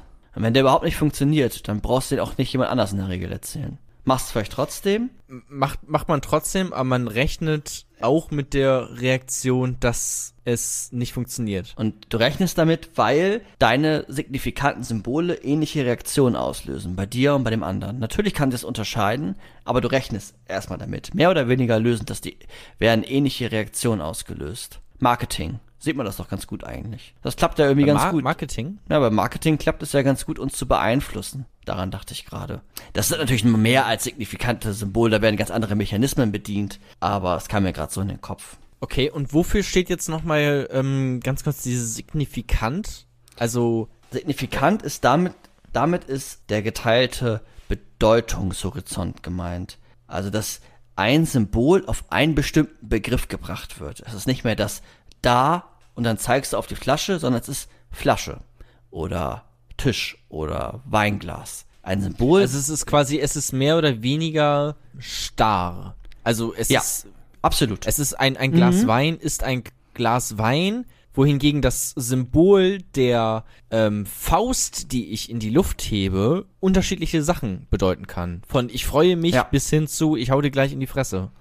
Genau, wenn das nicht der Fall wäre und die signifikanten Symbole auch immer so stark interpretiert werden müssten, dann hättest du jetzt unheimliche Schwierigkeiten, mich hier zu verstehen. Oder ihr Zuhörer und Zuhörerinnen hättet unheimliche Schwierigkeiten, mich zu verstehen, weil ihr jeden einzelnen Begriff, jede Satzstruktur neu interpretieren müsstet, die abhängig von der Situation ist. Aber das, was ich sage, ist gerade nicht abhängig von der Situation, sondern es ist, es hat einen allgemeinen Bedeutungshorizont. Auch in fünf Jahren wird man noch, wenn man die Sprache Deutsch beherrscht, mich verstehen können. Okay, weil es immer gleich ist. In einem gewissen Maße. Genau, genau. Okay, ja, okay. Würde- würdest du da mitgehen? Habe ich, hab ich verstanden, soweit. Ja, würde ich jetzt auch erstmal mitklingen. Ist ja jetzt erstmal was ganz, ganz Grundlegendes. Ja, wo- soweit. Ja, aber viele Menschen sagen ja ganz gerne, naja, die Welt ist komplett subjektiv. Und das wäre jetzt eine Sache, wo man sagen würde, vielleicht ist es doch alles nicht so subjektiv, sondern die sprachliche Struktur nimmt ja auch eine gewisse Subjektivität. Also das will ich jetzt gar nicht anreißen, das ist aber so vielleicht ein kleiner Denkansatz. Vielleicht ist doch alles gar nicht so subjektiv. Ist, muss man da nochmal drüber Ja, ja. Ja. Klar, würde ich auch, auch so unterschreiben. Also ich denke mal, das sehen wir sehr ähnlich. Also es kann ja trotzdem noch alles sehr subjektiv auch sein. Ne? Nu, wir haben das ja schon gesagt, dein Glas Wein kann anders aussehen als mein Glas Wein, wenn man so abstrakt bleibt und einfach zu dem Glas Wein nur Glas Wein sagt. Ja, aber so sprachphilosophisch, also sowas wie Donald Davidson oder so, das ist auf jeden Fall sehr interessant. Da kann man ähm, ganz spannend argumentieren, wenn es um Subjektivität geht. Für Ich habe noch nicht so ganz verstanden, was das mit Identität zu tun hat ja, und haben wird. Das sind Grundvoraussetzungen für Identität. Sprich, ähm, Tiere haben keine Identität im Sinne Miets. Das ist jetzt eine Erkenntnis. Du hast, Warte, was sind Grundvoraussetzungen für Identität? Die signifikanten Symbole? Ja, Okay. die signifikanten Symbole, also die Symbole und die signifikanten Symbole. Also mit Symbolen Ah ja. beginnt's, aber im Besonderen dann mit den signifikanten Symbolen. Das brauchst du gleich, um Identität auszubilden. Also du brauchst Sprache. Und Sprache in dem Sinn, dass sie jeweilig äh, Reaktionen beim anderen und bei dir selbst auslösen. Jetzt fehlt noch eine Grundvoraussetzung. Ja, Warte, kann ich noch mal ganz kurz klar. Wir müssen vielleicht noch mal ein Beispiel durchgehen und du musst mir noch mal sagen, warum das jetzt nicht drauf zutrifft. Ähm, du kennst das doch bestimmt auch von Bienen, wie die miteinander kommunizieren. Die haben doch solche Tänze immer. Ja. Also die fangen an, äh, in einer bestimmten Art und Weise zu tanzen, Ja. wenn die wissen, okay, in äh, 10 Kilometer Entfernung ist ein riesen Blumenfeld. Dann twerken die bis in die Nacht hinein. So Ja, genau. warum ist das jetzt kein Symbol? Weil das löst ja etwas bei. Okay, weil sie das nicht, Ja. weil sie das auch nur reflexartig inter interpretieren, dann in Anführungszeichen, ne? Nee, sie bei nehmen es einfach wahr und handeln danach, oder? Ja, Also es ist dieses instinktive Verhalten zu den Reaktionen. Der Hund, wenn er knurrt, der löst eine Reaktion mit dem anderen aus. Die, die Bienen, die tanzen, lösen eine Reaktion mit dem anderen aus und dann läuft dieses Programm automatisch durch. Sie tanzt, sie zwirkt nach rechts, also ist rechts die Gefahr. Also sie sind nicht, wenn man etwas interpretiert, ist es ja auch immer so reflexiv. Also man macht sich selbst darüber Gedanken. Deswegen habe ich vorhin davon gesprochen, dass du deine Handlung verzögerst. Du denkst Ja. erst darüber nach. Du brauchst deine Sprache, um auch um etwas, äh, um nachzudenken. Ja? Du brauchst deinen Geist, um nachzudenken. Verzögerst deine Handlung und dann handelst du. Aber du interpretierst zunächst. Das ist humanspezifisch. Das ist menschlich. Bisher. Auch immer noch, würde ich sagen. Ich kenne keine gegenteiligen Erkenntnisse. Ja, außerhalb be bestimmten Affen oder sowas, bei irgendwelchen Bonobos oder so. Auch nicht. Nein. Nee. auch- das nicht so? Nein. Okay. Nee. Also, ich habe mich mit Bonobus in, in, in der Philosophie des Geistes befasst und da ist es nicht so, nee. Also nicht so, wie wir es verstanden haben. Sie haben, sie haben eine gewisse, also ja, es ist da noch mal, die sind auf jeden Fall schon krasser, so. aber, aber sie, sie, sie kriegen, sie kriegen es nicht hin, eine, eine, eine grammatische Struktur zu bilden. Nicht? Oh, Und peinlich. semantischer Gehalt und sowas, das, also die Bedeutung und das Verstehen von dem, was ich sage und nicht nur das Abspielen von Zeichen, ist schwierig. Okay, okay, okay. Aber gibt's nicht diesen einen Affen, der mal gesagt hat, der irgendwie auf so Dinge gezeigt hat und dann gesagt hat, ähm, wo jemand gefragt hat, was bedeutet für dich sterben? Und dann hat er gesagt, irgendwie Höhle, Mhm. Schlafen äh, oder so. Höhle und Schlafen. Das kann gut sein. Gesagt. Aber er hat nicht gesprochen. Naja gut, aber das wären ja auch schon so Sonderfälle. Wir können ja uns ja schon Es darauf ist- einigen. ja, es ist dieser, wenn das Ja. Leute noch interessiert, Turing-Test, Turing-Test. So, damit kann man sich dann auch mal befassen. Aber naja, erzähl weiter. Naja, einfach, also wir können uns ja trotzdem darauf einigen, dass das etwas Menschliches ist. Ob wir dann Ja. bestimmte Affenarten vielleicht noch so da reinsliden, das ist ja dann eine Sache für sich. Genau. Aber, Also ähm, ja. trotzdem unterscheidet sich das von dem allgemeinen Tier, wie wir es kennen. Die gemeine Taube, die ähm, nicht ganz so schlau ist Genau. wie wir Menschen. Also moralisch sollte man Tiere sowieso mit einbeziehen. Ob, unabhängig davon, ob sie sprechen oder nicht. Das war ja oft so die Unterscheidung. Naja, Menschen, die können sprechen, also sind sie, äh, um ein Vielfaches mehr zu beachten. Und mit Tieren kann man machen, was man will. Sind nur Objekte. Ne, so ähnlich hat sie ja. Ja. Kant zum Beispiel gesehen. Und da würde ich sagen, unabhängig der Sprache, Tiere haben so etwas wie Leidempfinden, also fuck it, äh, die werden mit einbezogen in den moralischen äh, Diskurs. Aber das ist ein anderes Ja. Thema. Das haben wir ja auch noch befasst in der fantastischen Folge ähm, sollen, wir, sollen wir Tiere essen. Ja, genau. Jetzt geht's ja um Identität. Identität, wir haben jetzt von der Theorie symbolischen Interaktionismus den Begriff der Symbole klären können, finde ich. Eine weitere Grundvoraussetzung, über, um überhaupt Identität erlangen zu können, ist die Rollenübernahme. Also, das ist die Fähigkeit, in Interaktionen ja den anderen oder das andere Verhalten ähm, vorwegzudenken, sich in die anderen hineinzuversetzen. Ein modernerer Begriff wäre äh, Empathie. Den, den kennen ja auch ganz viele. Rollenübernahme vielleicht nicht, aber Empathie, den Begriff kennen ja ganz, ganz viele. Und genau, da geht es, das, geht es darum, sich in den anderen hineinzuversetzen und das mögliche Verhalten vorwegzudenken und sein eigenes Handeln oder sein eigenes Verhalten auch an dem anderen oder an den anderen Reaktionen auszurichten. Und wenn du dein eigenes Verhalten an anderen ausrichtest, dann beeinflusst das ja auch dein Verhalten. Also wenn du, du sprichst mit der Chef, deiner Chefin ja ganz anders, weil du weißt, das könnte gewisse Konsequenzen haben, wenn du mit ihr in Swag-Sprache sprichst oder so. Ähm, Du richtest dein, dein Verhalten an die Reaktion des anderen ähm, aus. Und versetzt dich ja gleichzeitig, wenn du deine Symbolik verwendest, auch immer in die Rolle der Chefin. Deswegen weißt du ja ungefähr, welche Begriffe du wählst und welche du nicht wählst. Du musst dich in die anderen hineinversetzen zu können, um Identität und zu wissen, wer du bist und wer du nicht bist, ausbilden zu können. Er spricht dann auch davon, Identität jetzt in dem Sinne dann, wie ich mit anderen rede, also wie ich handle, quasi auch. Genau, wie du, also er sagt dann auch, ähm, dass du dich ähm, siehst oder sehen sollst äh, mit den Augen der anderen. Also ich sehe mich dabei selbst mit den Augen der anderen und dafür benötige ich die, die Rollenübernahme. Dass du dich mit den Augen der anderen siehst.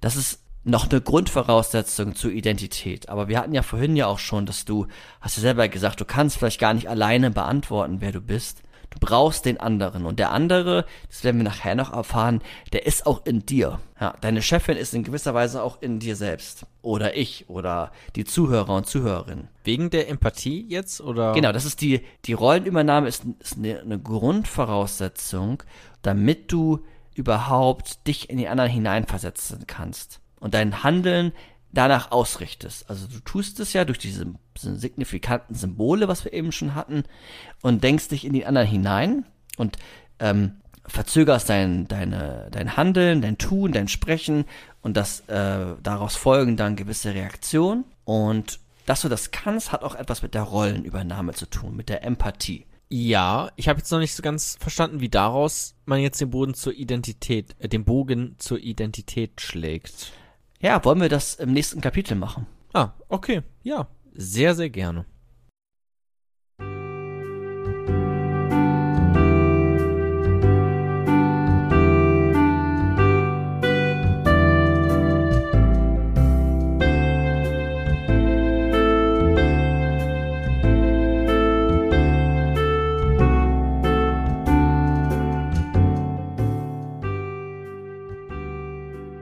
Kapitel 3 Die Entstehung unserer Identität Wir haben jetzt in Kapitel 2 die Bedingungen der Identität klären können. Wir haben die Rollenübernahme als das sich in den anderen hineinversetzen und sich mit den Augen des anderen zu sehen. Und wir haben die Begriffe Zeichen, Geste und Symbole und signifikante Symbole klären können, wo jetzt im Speziellen die signifikanten Symbole von Relevanz sind für die weiteren Ausführungen. Symbole sind auch noch wichtig, aber signifikante Symbole, Sprache. Und jetzt nähern wir uns dem Interaktionistischen. Also um Identität auszubilden zu können, benötige ich den anderen. Ne? Und da hat jetzt Meath zwei ganz, ganz äh, relevante Begriffe geprägt, nämlich Play und Game. Hast du schon mal gehört? Habe ich ähm, tatsächlich schon mal gehört. Ähm, ich glaube, soll ich mal versuchen, das zu erklären, wie ich es im Kopf habe? Dann würde ich dich bitten, mit dem Play anzufangen. Also so genau kann ich es auch nicht erklären. Ich fange einfach mal an. Dann mach beide und ich gehe aufs Play im Speziellen ein. Also ich glaube, dass einfach ähm, äh, Play ist, wenn man ähm, sich zum Beispiel jetzt mal äh, eine Gruppe an Kindern vorstellt, die Fußball spielen, dann ist das eher tendenziell eher Richtung Play, wenn das wirklich noch Kleinkinder sind, die das alle gar nicht so richtig verstehen und einfach irgendwie alle den Ball hinterherrennen und es gibt keine Struktur da drin. Und die verstehen vielleicht auch nicht so ganz die Regeln, die es da gibt. Während Game dann wirklich mit einer Struktur ist und mit, mit einem äh, Regelwerk vielleicht auch und einem gewissen Konzept, was dem inne lebt. Mhm. Ist das richtig oder kompletter Quatsch gerade? Nee, ist schon richtig. Ist äh, richtig. Einfach? Ja. Sicher? so. Ist, ja, die, ich würde andere Begriffe wenden. Ja, ja, das, äh, das glaube ich. Aber äh, vom, vom, vom Grundsatz ist es total richtig. Hast du noch mehr Informationen dazu? Sonst hau ich jetzt alles raus. Ähm, ist halt schwierig zu übersetzen. das weiß ich noch. Dieses Play und Game, im Deutschen gibt's halt äh, als Spielen. Ich wüsste jetzt schlecht, wie man es gut übersetzen kann im Deutschen. Ja, vielleicht Spielen und das Spiel. Ja. Also Spielen kannst du ja auch alleine. Du kannst alleine mit den Playmobil-Figuren spielen. Ja. Aber ein Spiel ist ja, äh, hat ja, glaube ich, als Definition, also jetzt so ein Videospiel, gewisse Regeln und solche Sachen. Ja, kommt auch ein bisschen aufs Videospiel an. Aber. Ein Videospiel ja. ohne Regeln? Ne, es gibt ja immer, es, es gibt immer einen gewissen Rahmen. Aber der Rahmen genau. an sich ist ja noch nicht gleich eine Regel, oder? Oder? Nicht? Also du hm. kannst ja auch mit Playmobil Figuren spielen und das würdest du doch jetzt gerade als Play bezeichnen. Aber es ist ja Solange trotzdem du es gewissen tust. Rahmen, dass du Playmobil-Figuren zum Beispiel in der Hand hast schon mal. Genau. Ja, aber wenn du mit Playmobil-Figuren mit mehreren spielst, könnte es auch zum Game werden. Naja, ich kann ja mal erklären, was ich genau unter Game verstehe. Genau, im Sinne äh, Meet, so wie ich Meet verstanden habe. Jetzt auch noch mal hinzuzufügen, ich habe mich natürlich äh, vorbereitet auf Meet und habe Meet äh, gelesen, habe mir auch sehr, sehr viel äh, Sekundärliteratur ähm, angeschaut unter anderem zum Beispiel Abels, so heißt der ähm, Autor, und habe dann auch mal über YouTube geschaut, was denn so andere YouTuber zur Meet sagen. Und also ich bin auf jeden Fall eher anderer Meinung und finde, dass ähm, da könnt ihr aber auch gerne mich auch feedbacken, ob ich Meet einfach falsch verstanden habe. Aber ich finde, fast alle YouTuber, die ich entdeckt habe, die zeichnen ein Bild von Meet, was ich nicht in Gänze unterschreiben kann. So, die Grundprämissen ja, aber die, Spez die Feinheiten absolut nicht. Und eine Feinheit ist jetzt auch im Play wiederzufinden und im Game. Play Okay. ist nämlich, also ja, war zumindest mein Eindruck. Ja. Play ist zunächst einmal etwas, also es geht jetzt um Interaktion mit, mit anderen und das findet im sozialen Nahbereich statt. Also die zentralen Bezugspersonen sind für dich wichtig. Also als kleines Kind zum Beispiel ähm, die Mama, der Papa, der Lehrer, der oder die Erzieherin. Ähm, das sind Bezugspersonen, die im Nahbereich sind. Die, die, sind- die sind dir dann auch gerade wichtig, die nimmst du wahr. Und im Play kannst du die Rolle deiner Bezugsperson auch übernehmen. So wie was wir gerade eben schon hatten. Du kannst dich in den anderen hineinversetzen. Und in der Auseinandersetzung mit dem anderen, ähm, also, also dem Fremden kann man vielleicht auch sagen, und der, der fremden Rolle, also die Mama als in ihrer Mutterrolle zum Beispiel, ähm, kannst du gewisse Identifikation oder Verständnis für ihre Rolle entwickeln. Und darüber wird dir auch bewusster, wer du bist, wer der andere ist, wie sich das anfühlt, wenn der andere Schmerz hat, wenn du ihn schlägst als Kind, ein klassisches Beispiel in der Kita. Also du kannst dich im Play durch die Rollenübernahme in eine Rolle hineinversetzen und auch in jeder Zeit zugleich immer nur in eine Rolle. Also, das beeinflusst dann auch, wie ich handle. Ist das Genau. auch damit, also wenn jetzt, ich kann mich in die Rolle des Lehrers hineinversetzen und weiß, dass er erwartet, dass ich mich doch bitte melde, wenn ich etwas sagen möchte und deswegen melde ich mich dann auch. Oder melde mich halt nicht und weiß dann aber auch, was es für Konsequenzen geben könnte. Genau. Ja. Okay, aber das habe ich jetzt noch nicht ganz verstanden, warum das jetzt, also was jetzt dieses Wort Play in diesem ganzen Kontext jetzt irgendwie zu suchen hat. Mm, Das Play ist das, ist das Spiel, was Kinder im Kleinkindsalter gerade machen, nämlich das Rollenspiel, sich in den Papa hineinzuversetzen, Vater, Mutter, Kind zu spielen. Und in dem Moment, wo sie dann Vater, Mutter, Kind spielen zum Beispiel, dann sind sie in dem Moment auch wirklich der Vater oder die Mutter. Aber, und das ist jetzt spezifisch für das Play, sie sind immer nur in einer Rolle zu finden. Sie sind immer nur in der Rolle des, der Mutter oder nur in der Rolle des Vaters oder bei dem Fußballspiel, was du vorhin gesagt hast, in der einen Rolle des äh, Freundes, der mitspielt. Sie haben jetzt kein Rollenverständnis für alle anderen Rollen, deswegen kooperieren die auch noch nicht, sondern sie ist immer nur, oder das Kind ist immer nur in, in einer Rolle. Okay, und deswegen reicht es beim Fußballspielen nicht aus, Genau. ähm, dass man da sehen könnte, dass da irgendwas äh, Koordiniertes passieren würde, weil sie sich maximal in eine Rolle äh, wiederfinden. Genau. Beim Fußball ist Ja. ja vermutlich auch nicht mal irgendeine Rolle, oder? Die sind ja vermutlich in gar nichts da irgendwie sich hineinversetzt. Na, die könnten ja sich in die Rolle des Freundes begeben, dass er unbedingt immer den Ball haben will. Oder dass er gerade nicht den Ball bekommen soll. Aber- ja, okay. Ja gut, okay. In diesem Sinne schon. Ja. Ja.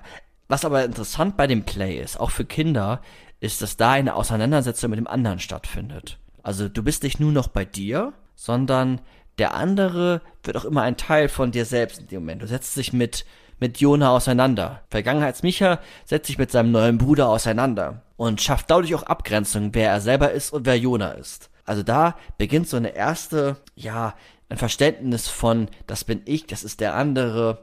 Ähm, und das, das ist auf jeden Fall ganz, ganz spannend, finde ich eigentlich. Dieses Plane, dass diese Rollenübernahme da so eine, so eine Grundvoraussetzung dieser Auseinandersetzung ist und das in sich äh, hineinversetzen und sich mit den Augen des anderen sehen zu können. Ähm, auch Und, um äh, sowas wie, ja? Kannst du da nochmal erklären, warum da jetzt schon da auch die Identität dann ähm, quasi zu gedeihen beginnt bei diesem Play? Also wie das ist, sich mit den, dieses, sich in den Augen anderer oder durch die Augen anderer zu sehen. Genau, du Weil jetzt eben gerade, wenn ich jetzt ähm, nochmal Ja. bei diesem Fußballbeispiel bin, da sehe ich, dass, dass jetzt mein, mein Mitspieler, wenn ich ihn dann auch schon so benennen kann vielleicht, ähm, auch den Ball haben will. Genau. Was- Okay. Mhm. Versuch dich an die Sachen, die ich zuvor erklärt habe, diesen ganzen symbolischen und Zeichen und Gesten Sachen zu erinnern, weil der andere jetzt, die Bezugsperson, in dir Reaktion auslöst. Also das wird dann auch wieder, der andere wird zu einem Teil von dir selbst, weil du dein eigenes Handeln nach seinen Erwartungen strukturierst. Der will den Ball haben, er signalisiert das vielleicht ich schneller noch. zum Ball als Das- er. ja. Okay. Ja, und das ist Ach jetzt so, nur ein ah, Beispiel. okay, äh, d- stimmt, ganz kurz. Das ist auch das äh, Wichtige, dass er es mir ja signalisiert. Mit, Ja, ja, einem, ja. mit einem Symbol. Also mit einer Geste, die ich dann wiederum interpretiere. Ja, ja, genau. Ja, das meine ich vorhin mit, die Theorie baut sich langsam zusammen. Ja. Ah, okay. Ja, ja, jetzt, jetzt, äh, ich sehe so ein, ein, ein wenig Licht am, am Tunnel Mhm. schon.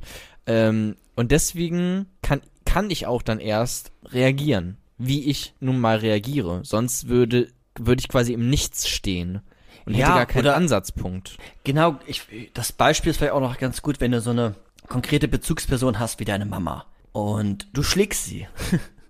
und dann wird dir gespiegelt, dass du es nicht tun sollst. Sie sagt, nein, du bist als Kind immer auf Liebe aus, so ganz runtergebrochen, also lässt du es. Also wird das, was deine Mutter von dir wollte, ein Teil deiner selbst. Du lernst Sozialverhalten, du lernst mit anderen zu kooperieren, du lernst auch vielleicht dich durchzusetzen, Autonomie, was eigenes zu schaffen. Aber das passiert erst einmal oder es beginnt mit der Übernahme von einzelnen Rollen, die dir, die mit ihren Reaktionen bei dir Reaktionen auslösen und deine Reaktionen wiederum Reaktionen beim anderen auslösen. Durch das Verwenden zunächst von Symbolen bei kleineren Kindern und dann später durch äh, signifikante Symbole. Ja. Okay, ja, ich glaube, soweit habe ich das verstanden. Also was Game jetzt schon mal wäre dann genau das nächste, und, ne? Genau, aber jetzt merken wir auch schon, äh, jetzt geht's langsam wirklich um die Identität. Also wer ich bin, ist auch immer abhängig von dem äh, Menschen, mit dem ich mich umgebe. Also ein, äh, ein, ein Vater, der mich äh, misshandelt hat, der hat Reaktionen bei mir ausgelöst und die machen etwas mit mir. Ein, äh, ein Vater, der äh, liebevoll zu mir war, der hat Reaktionen ausgelöst und die machen etwas mit mir und die richten auch meine Reaktion ihm gegenüber oder anderen Me- Menschen gegenüber neu aus und beeinflussen mich. Also es, es bildet sich jetzt langsam dein Selbst aus.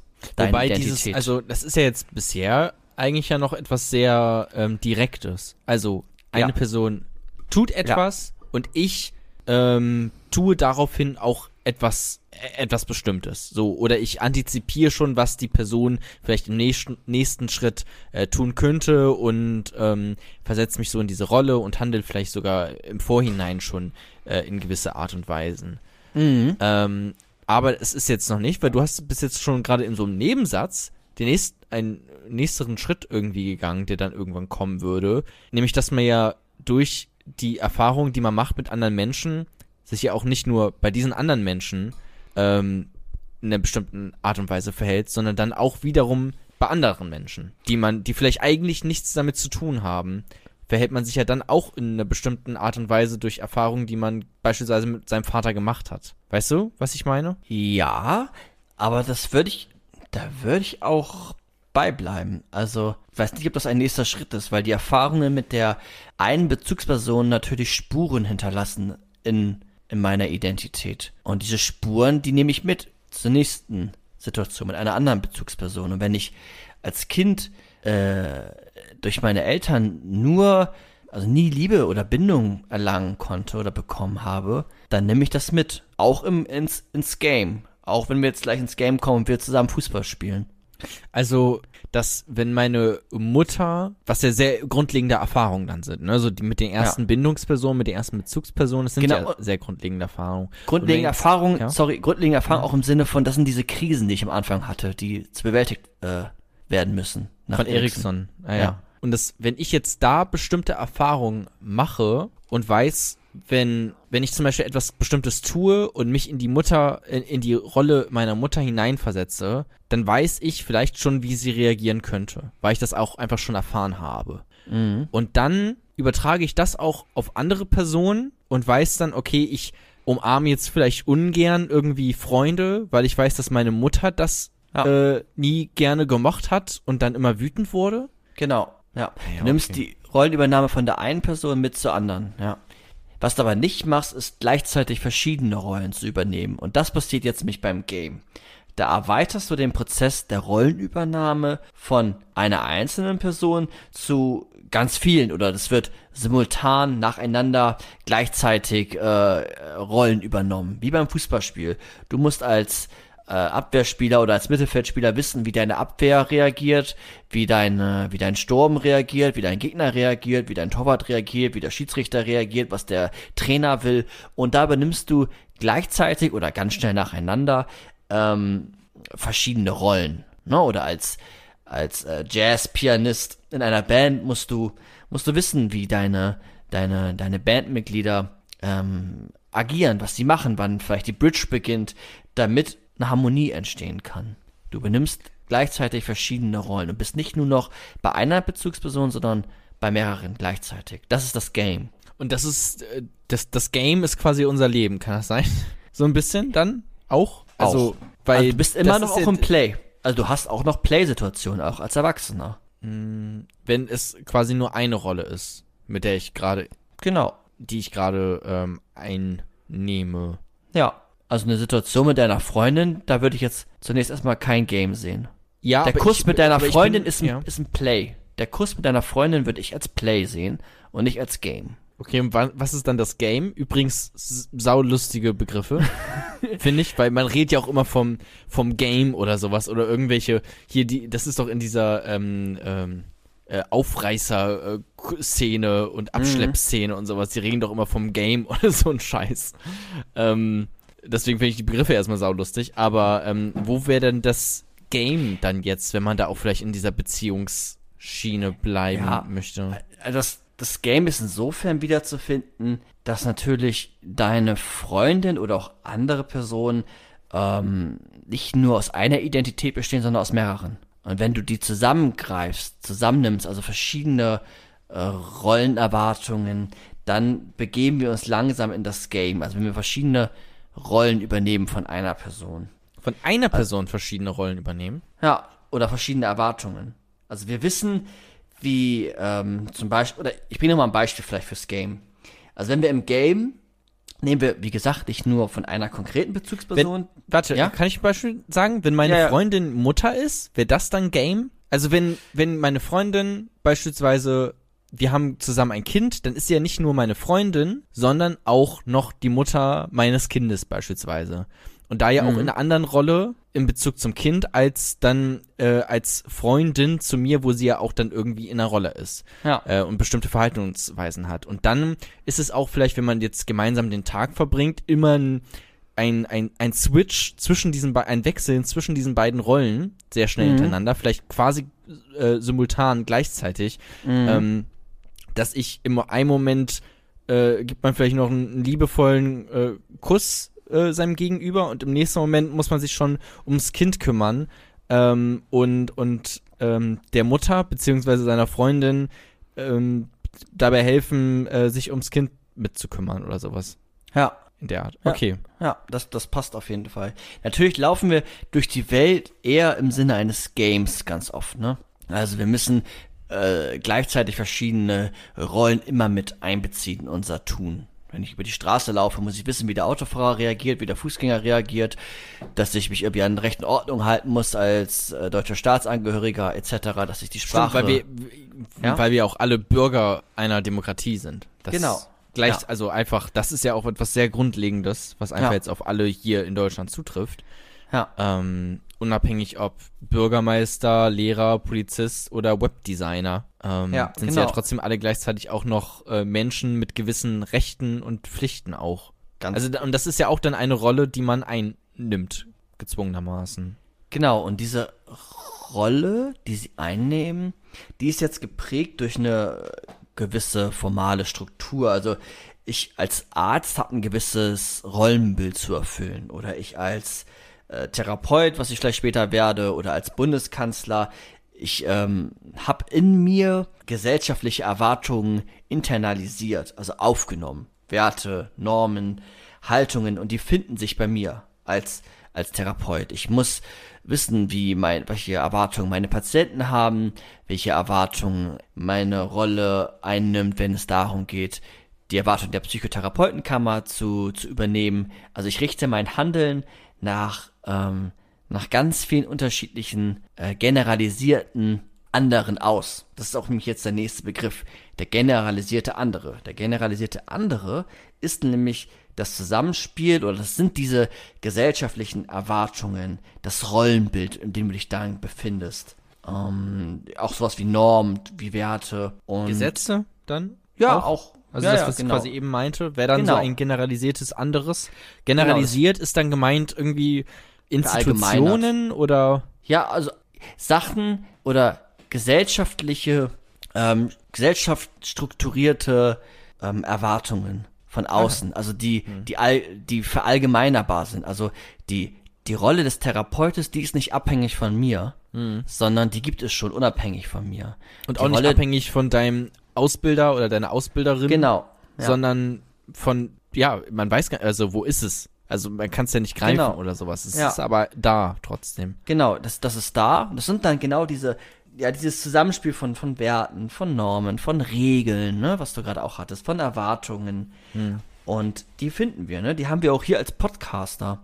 Ne? Also wir haben auch ähm, einen generalisierten anderen in uns. Oder der kommt von außen an uns heran. Oder wird äh, formuliert Erwartungen. Ne? Also wir müssen als äh, oder wir haben uns, wir haben die Erwartung von unseren ZuhörerInnen zum Beispiel, dass wir die Sprache Deutsch sprechen und nicht auf Spanisch diesen Podcast machen. Und die ZuhörerInnen wären dann die generalisierten anderen, richtig? Gen genau, das ist diese Erwartungsstruktur. Weil es geht jetzt anderen. nicht ja, konkret um Arkadiusz oder um Genau. Luisa oder um Zoe, Genau. Ja. ähm, die uns alle bei Patreon netterweise unterstützen, sondern es geht um etwas Allgemeines, Konkretes, Abstraktes, Genau. generalisiert. Okay, Ja, okay. und dieses generalisierte andere, diese Erwartung, nennen wir sie jetzt mal Erwartungen, Mhm. die, das habe ich ja gerade schon gesagt, das hast du ja auch gesagt, die sind vom Subjekt unabhängig zu denken und die ähm, nehmen wir dann in uns auf. Und dieses Aufnehmen ist jetzt ein Teil von unserem Selbst, von unserer Identität. Das ist nach Mead das Me, M-E, Englisch, Me. das, Me, das, Au das Aufnehmen von, den generalisierten anderen. von, okay, von, ja, okay. Also die Internalisierung, internalisieren Ja. ist so ein Fachbegriff, das Aufnehmen von dem, dass, dass die Erwartungen zu einer Struktur meiner selbst werden. Ich nehme sie auf, die verändern meine Persönlichkeit, die verändern meine Identität, mein Selbst. Er spricht auch von Self, von Selbst. Also wir richten ja unser Handeln nach den generalisierten anderen jetzt gerade in dem Beispiel insofern aus, dass wir die Sprache Deutsch verwenden. Dass wir einen gewissen Ausdrucks, Ausdruck pflegen, dass wir äh, im besten Fall sichere Quellen verwenden. Das, das sind Erwartungen, ja? Und wir haben das alles verinnerlicht. Und das ist nicht etwas, was wir checken, wenn wir gerade auf einer Bühne stehen und 100 Leute werfen, bewerfen uns mit Bierflaschen und buhen uns aus, weil wir die ganze Zeit Spanisch reden. Und dann checken Ja. wir es erst. Sondern es ist quasi schon, diese Erwartungshaltung besteht bereits und wir haben sie verinnerlicht. Genau, wir haben sie. Und das ist das Me. Genau, das ist das Me, das ist dieses typische Rollenhandeln. Also wenn man jetzt nur den Mensch als Rollenwesen bezeichnet, dann hört es jetzt da quasi auf. Wir handeln nach den äh, generalisierten anderen. Wir handeln natürlich auch nach den signifikanten anderen. Also du handelst auch nach speziell den Erwartungsstrukturen deiner Freundin. Vielleicht, weil sie ganz besondere Erwartungen an dich hat, weil nur sie weiß, dass sie morgen Geburtstag hat. Aber deine Freundin besteht ja auch aus den generalisierten anderen. Der jetzt zum Beispiel sagt, ähm, die Liebe muss romantisch sein. So. Und diese Erwartungsstruktur bringt jetzt auch wieder für dich mit. Und das ist im Me zu finden. Ja, okay. Das ist auch so ein, so ein bisschen dieses Mann, oder? Also dieses M-A-N. Ja. Äh, Ja. Man, man ist doch bitte ein Romantiker, wenn man äh, in einer Beziehung ist, so im, im Prinzip. Ja, genau. Oder als, als man, wenn man einen guten Podcast machen möchte, dann achtet man darauf, wenn man im deutschsprachigen Raum erfolgreich sein will, dass man nicht die ganze Zeit Französisch redet. So. Ja. Ja, ja, Ja, okay. okay. Jetzt sind wir natürlich nicht nur das äh, Mannige äh, in uns, sondern Mead spricht jetzt auch noch von dem I. Hast du den, hast das noch mal gehört? Ja, me, myself and I, oder nicht? Genau. Und das I ähm, ist das, was vielleicht Freud unter, unter Triebe verstehen würde. Für, für Mead ist das die, die Spontanität, die Unberechenbarkeit, die Originalität, die Kreativität, das, das Sprengen von Konventionen, das über den eigenen Schatten manchmal auch vielleicht springen, das, das eigene Schaffen. Und das ist gerade unabhängig vom Me. Also in deinem Rollenhandeln tauchen immer wieder Momente auf, die gerade eigentlich der Rolle vielleicht widersprechen, die gerade das ausmachen, was zu dir gehört, was deine Einzigartigkeit prägen.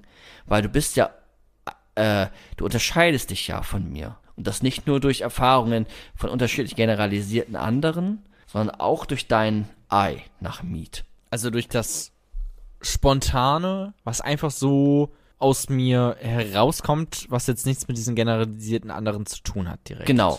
Also ein Beispiel wäre Ja. ähm, vielleicht, du siehst einen Sturz von einer alten Frau. Na, lass sie nicht alt sein. Lass sie auch keine Frau sein. Du siehst einen Sturz von einem Mann.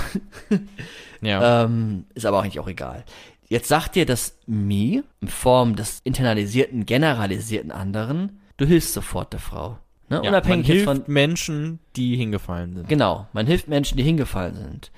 Doch die Reaktion von Jona auf die Situation ist eine ganz andere, weil der Mann, der hingefallen ist, ist gestolpert über seine eigenen Füße und du fängst total an zu lachen an. Also deine Reaktion ist gerade nicht das Me, was da eigentlich sagt, sofort der Person zu helfen, weil sie ist vielleicht verletzt, sondern deine Reaktion ist einfach sofort zu lachen. Vielleicht dann im zweiten Schritt kommt das Me und drückt sich Ja. irgendwie durch und dann hilfst du auch oder dein, dein, dein moralisches Gefühl, dein Gewissen kommt und merkst, okay, ich helfe der Person, aber deine erste Reaktion ist aus dem Ei, aus dieser Spontanität heraus, du lachst einfach so. Es, es kommt einfach ein Lachen, du willst dich da vielleicht nur noch gegen wehren, weil das Me sagt, nee, du lachst jetzt nicht, aber du lachst. Das ist so ein typische, äh, typisches Me-Beispiel. Vielleicht noch ein zweites, ähm, was muss ja nicht immer positiv sein. Das, das Ei, äh, Entschuldigung, das ist ein Ei-Beispiel. Das Ei kann natürlich auch negativ sein. Also wenn du, du, du, du erfüllst die, die Rolle eines liebenden Vaters, jetzt in unserem Fall als, äh, als männliche Wesen, Menschen, ähm, biologisch männliche Menschen, und du erfüllst die Rolle eines, eines liebenden Vaters und dann auf einmal drückt das Ei aus einer Spontanität heraus, dass du deine Frau umbringst oder deine Kinder schlägst. Also du, das Mi verbietet dir das eigentlich, aber das bricht dann einfach heraus. Vielleicht dieses Affektive, was du vorhin hattest. Nicht instinktiv, aber affektiv. Es bricht dann einfach spontan heraus. Du wolltest das vielleicht auch gar nicht, aber es ist, kommt.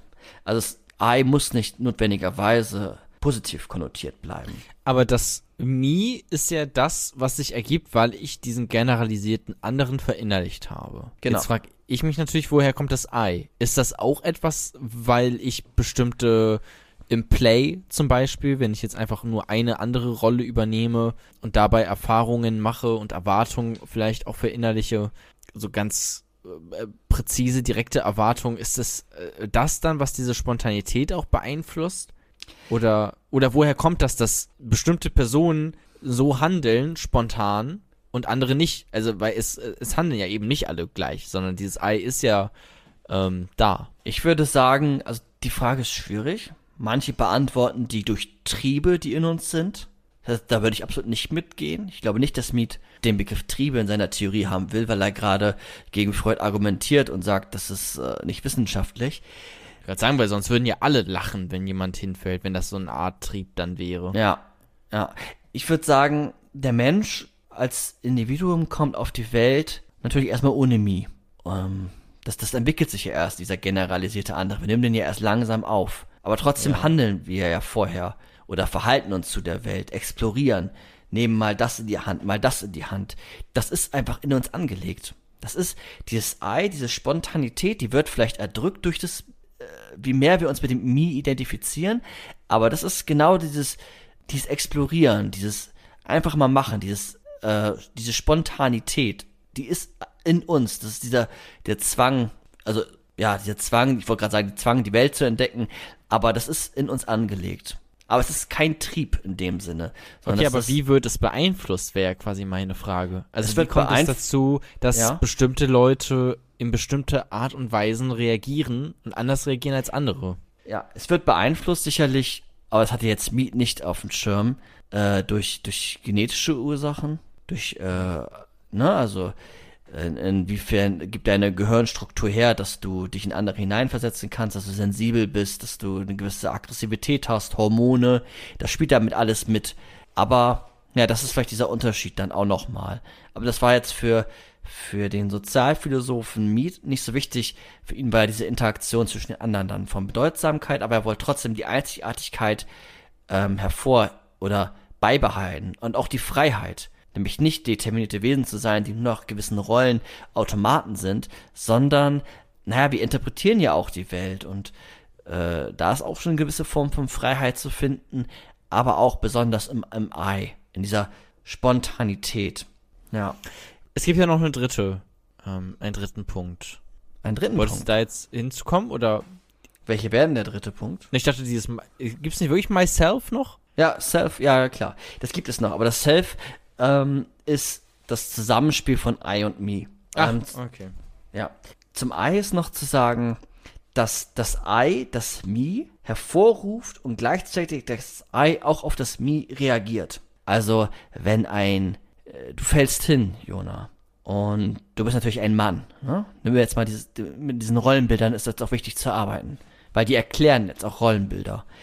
Du bist ein Mann, du fällst hin ähm, auf der Arbeit du willst ruckartig anfangen zu weinen, aus deiner Spontanität heraus, fast schon instinktiv. Aber in dem Moment, wo du anfangen willst zu weinen, taucht das Mi auf und sagt, der Männer weinen nicht. Und ruckartig hörst du auf, also du reagierst auf das Mi als Ei und hörst auf zu weinen. Das nee, heißt, du reagi- reagierst auf das I als me.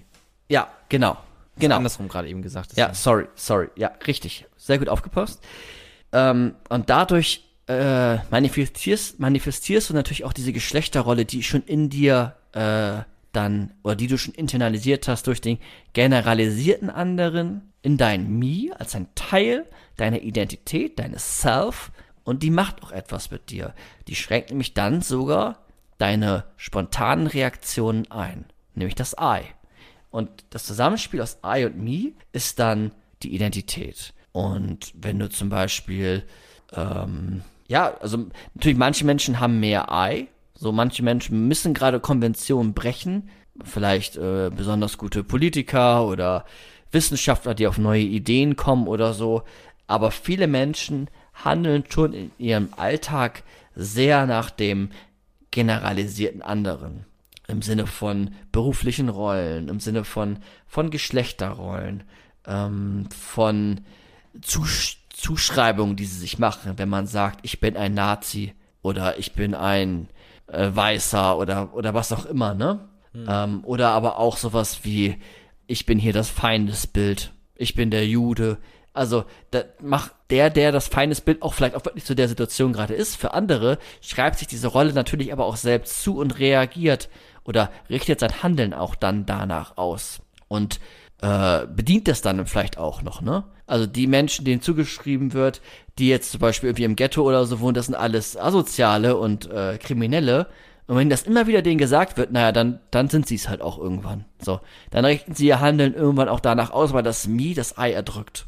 Ja, konntest du soweit folgen? Ja, ich finde die Theorie noch irgendwie relativ flach. Also, ich weiß gar nicht, ob das jetzt alles so gut widerspiegeln kann oder ob mir das ausreichen würde, um jetzt Identität tatsächlich zu beschreiben, weil ich finde das mit dem Me, mit diesem, ich handle danach, nach diesem internalisierten, verinnerlichten, generalisierten anderen, also was es für Erwartungen von irgendeiner abstrakten ähm, Autorität dort draußen gibt, gesellschaftliche Erwartungen, so, danach handle ich, das, das finde ich einen guten Punkt. Ich fand das auch schön, wie du das beschrieben hast mit dieser Erwartung, die man jetzt vielleicht von äh, Männern hat oder von Frauen und dass man das dann auch wieder reproduziert dadurch, dass man so handelt, so und dann auch dieser quasi Teil des Problems ist, wenn man äh, so möchte. Aber dieses Ei, dieses Handeln nach Spontanität, das kann man dann doch irgendwie zu kurz jetzt weg oder vielleicht habe ich es aber auch nicht ganz verstanden, aber äh, weiß nicht, man kann ja auch diese, diese Rollen, die man hat, wo es ja auch ge gewisse ähm, Erwartungen gibt, die generalisiert sind, die kann man ja auch unterschiedlich ausfüllen. Also ich kann ja, we weiß nicht, ich bin vielleicht Autor, aber bin vielleicht ein ganz anderer Autor und schreibe ganz anders, ganz andere Romane, als das ein anderer Autor äh, schreiben würde. Dann erfülle ich zwar die Erwartungen, aber handel ja trotzdem im Prinzip anders. Genau, es ist ein Zusammenspiel. Also als, als Autor oder ich, ich, ich bin jetzt äh, Fußball äh, begeistert, da sind das dann diese Spieler, ähm, die diesen Unterschied manchmal machen, die was Unerwartetes tun. Das ist dann das I. Also du handelst nicht nur als in deiner Rolle als Stürmer und läufst jedes Mal von links äh, nach rechts in den 16-Meter-Raum, sondern dann machst du mal die Pirouette oder die Drehung, die aus der Spontanität herauskommt, das Unerwartete. Das ist im I.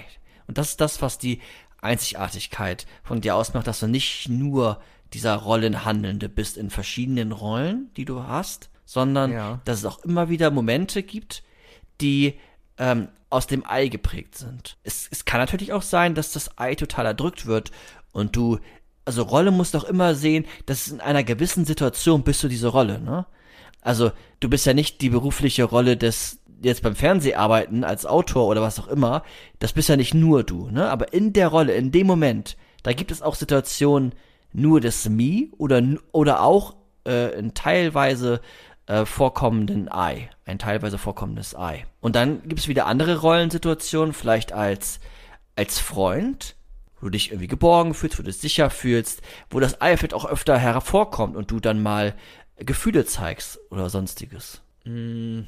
Obwohl, obwohl das jetzt nicht von mir erwartet wird, quasi. Ja. Dass ich gerade Gefühle zeige. Genau, dass du das dann nicht erdrückst. Du hast jetzt den, den Drang beim Disney-Film Mulan zu weinen, naja, dann machst du es halt. Aber vor deinen coolen Arbeitskollegen, da machst du das nicht.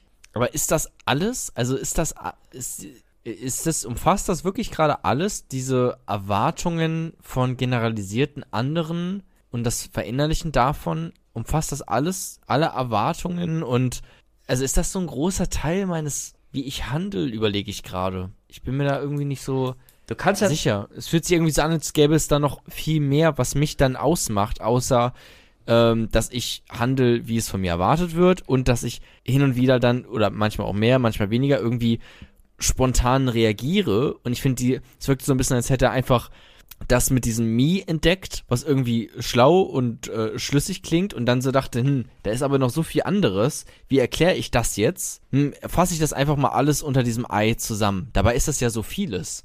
Dabei ist es ja nicht nur, du hast Aber ja auch gerade ganz am ja. Anfang ganz viele verschiedene Attribute genannt dafür. Irgendwie Spontanität, äh, Triebe, Triebe gerade ähm, nicht, aber Kreativität, Kre Originalität. okay, dann äh, Kreativität, Originalität. Es sind ja so viele verschiedene ähm, Dinge, die da irgendwie drunter fallen. Es wirkt für mich sehr vereinfacht irgendwie. Es ist gerade das, sich gegen die Konvention in gewissen Situationen spontan, einfach so, aus dem, aus dem Effekt heraus, darauf zu reagieren. Aber für ihn ist schon das Wichtigste, nachdem wir unsere Identität äh, ausbilden, ist die Interaktion mit anderen. Ich kann noch mal zwei, drei Beispiele geben, auch noch mal aufs Me bezogen. Und Ja. dann äh, kannst du noch ein bisschen drüber nachdenken oder das auch noch mal weiter irgendwie eingrenzen für dich selbst. Also durch den generalisierten anderen, hast du wie eben auch schon gesagt, erlangen wir ein Verständnis für unsere berufliche Rolle oder unsere Geschlechterrolle oder unsere Rolle als Staatsbürger. Ähm, und dadurch, dass ich jetzt weiß, was andere von mir erwarten, wird dies ein Teil von mir selbst und ich richte mein eigenes Handeln danach aus. Da bist du ja auch mitgegangen. Um, um dann der Rolle, die durch die Erwartung oder durch den Erwartungsdruck entstehen, ähm, zu entsprechen. Und die Erwartungen, die ich aufgenommen habe, die mir internalisiert sind oder in mir internalisiert worden sind, nee, das mache ich selbst, die ich internalisiert habe, so besser, ähm, habe ich auch ein gewisses Pflichtbewusstsein denen gegenüber. Es ist wie so eine Kontrollinstanz, die ich ausbilde, die dann mir sagt, naja, jetzt handel mal so oder jetzt, jetzt handel doch nach den und den Erwartungen. Wie das Über-Ich, so bei, bei Freud. Ja, ist Und- es viel, ne? Das stimmt schon. Genau, aber es ist mehr interaktionistisch erklärt. Es ist noch detaillierter erklärt und noch mehr in dieser Interaktion und den, der Rollenübernahme und den Reaktionen, die man bei sich selbst und bei dem anderen auslöst und man sich selbst mit den Augen der anderen sieht. Also es ist noch ein Tick anders. Ja. Ja. Noch feiner, finde ich. Und da all dies, das Me, wird jetzt zu einem Teil meiner selbst, meines Selbst. Also ich betrachte mich dann auch in diesen, äh, in den Rollenbildern und sehe mich als Märtyrer, sehe mich als, als Frau und bediene diesen, dieses Frauenbild oder dieses Männerbild. Und da ist gar nicht mehr so viel mit Eigenleistung, sondern alles, was ich tue, ist eigentlich eine, die Erfüllung von Erwartungen, die von generalisierten anderen auf mich oder die ich aufgenommen habe in mein Me. Und wie stärker das passiert, vielleicht als letzten Punkt, dazu, wie stärker das passiert, also wie mehr ich diesen internalisierten anderen mich damit identifiziere, und das ist dann auch so eine, ja, vielleicht auch eine Bedrohung, was dann passieren kann, muss aber auch nicht, aber Ne, dann lass mal Bedrohung weg. Aber je mehr ich mich mit dem anderen identifiziere, also vielleicht sogar durch Belohnungsstrukturen oder sonstiges, wird das alles zu meiner Identität. Und ich tue gerade das, was äh, der generalisierte andere oder was es mir von, von mir verlangt. Ich bin ein absolut äh, hervorragender Demokrat.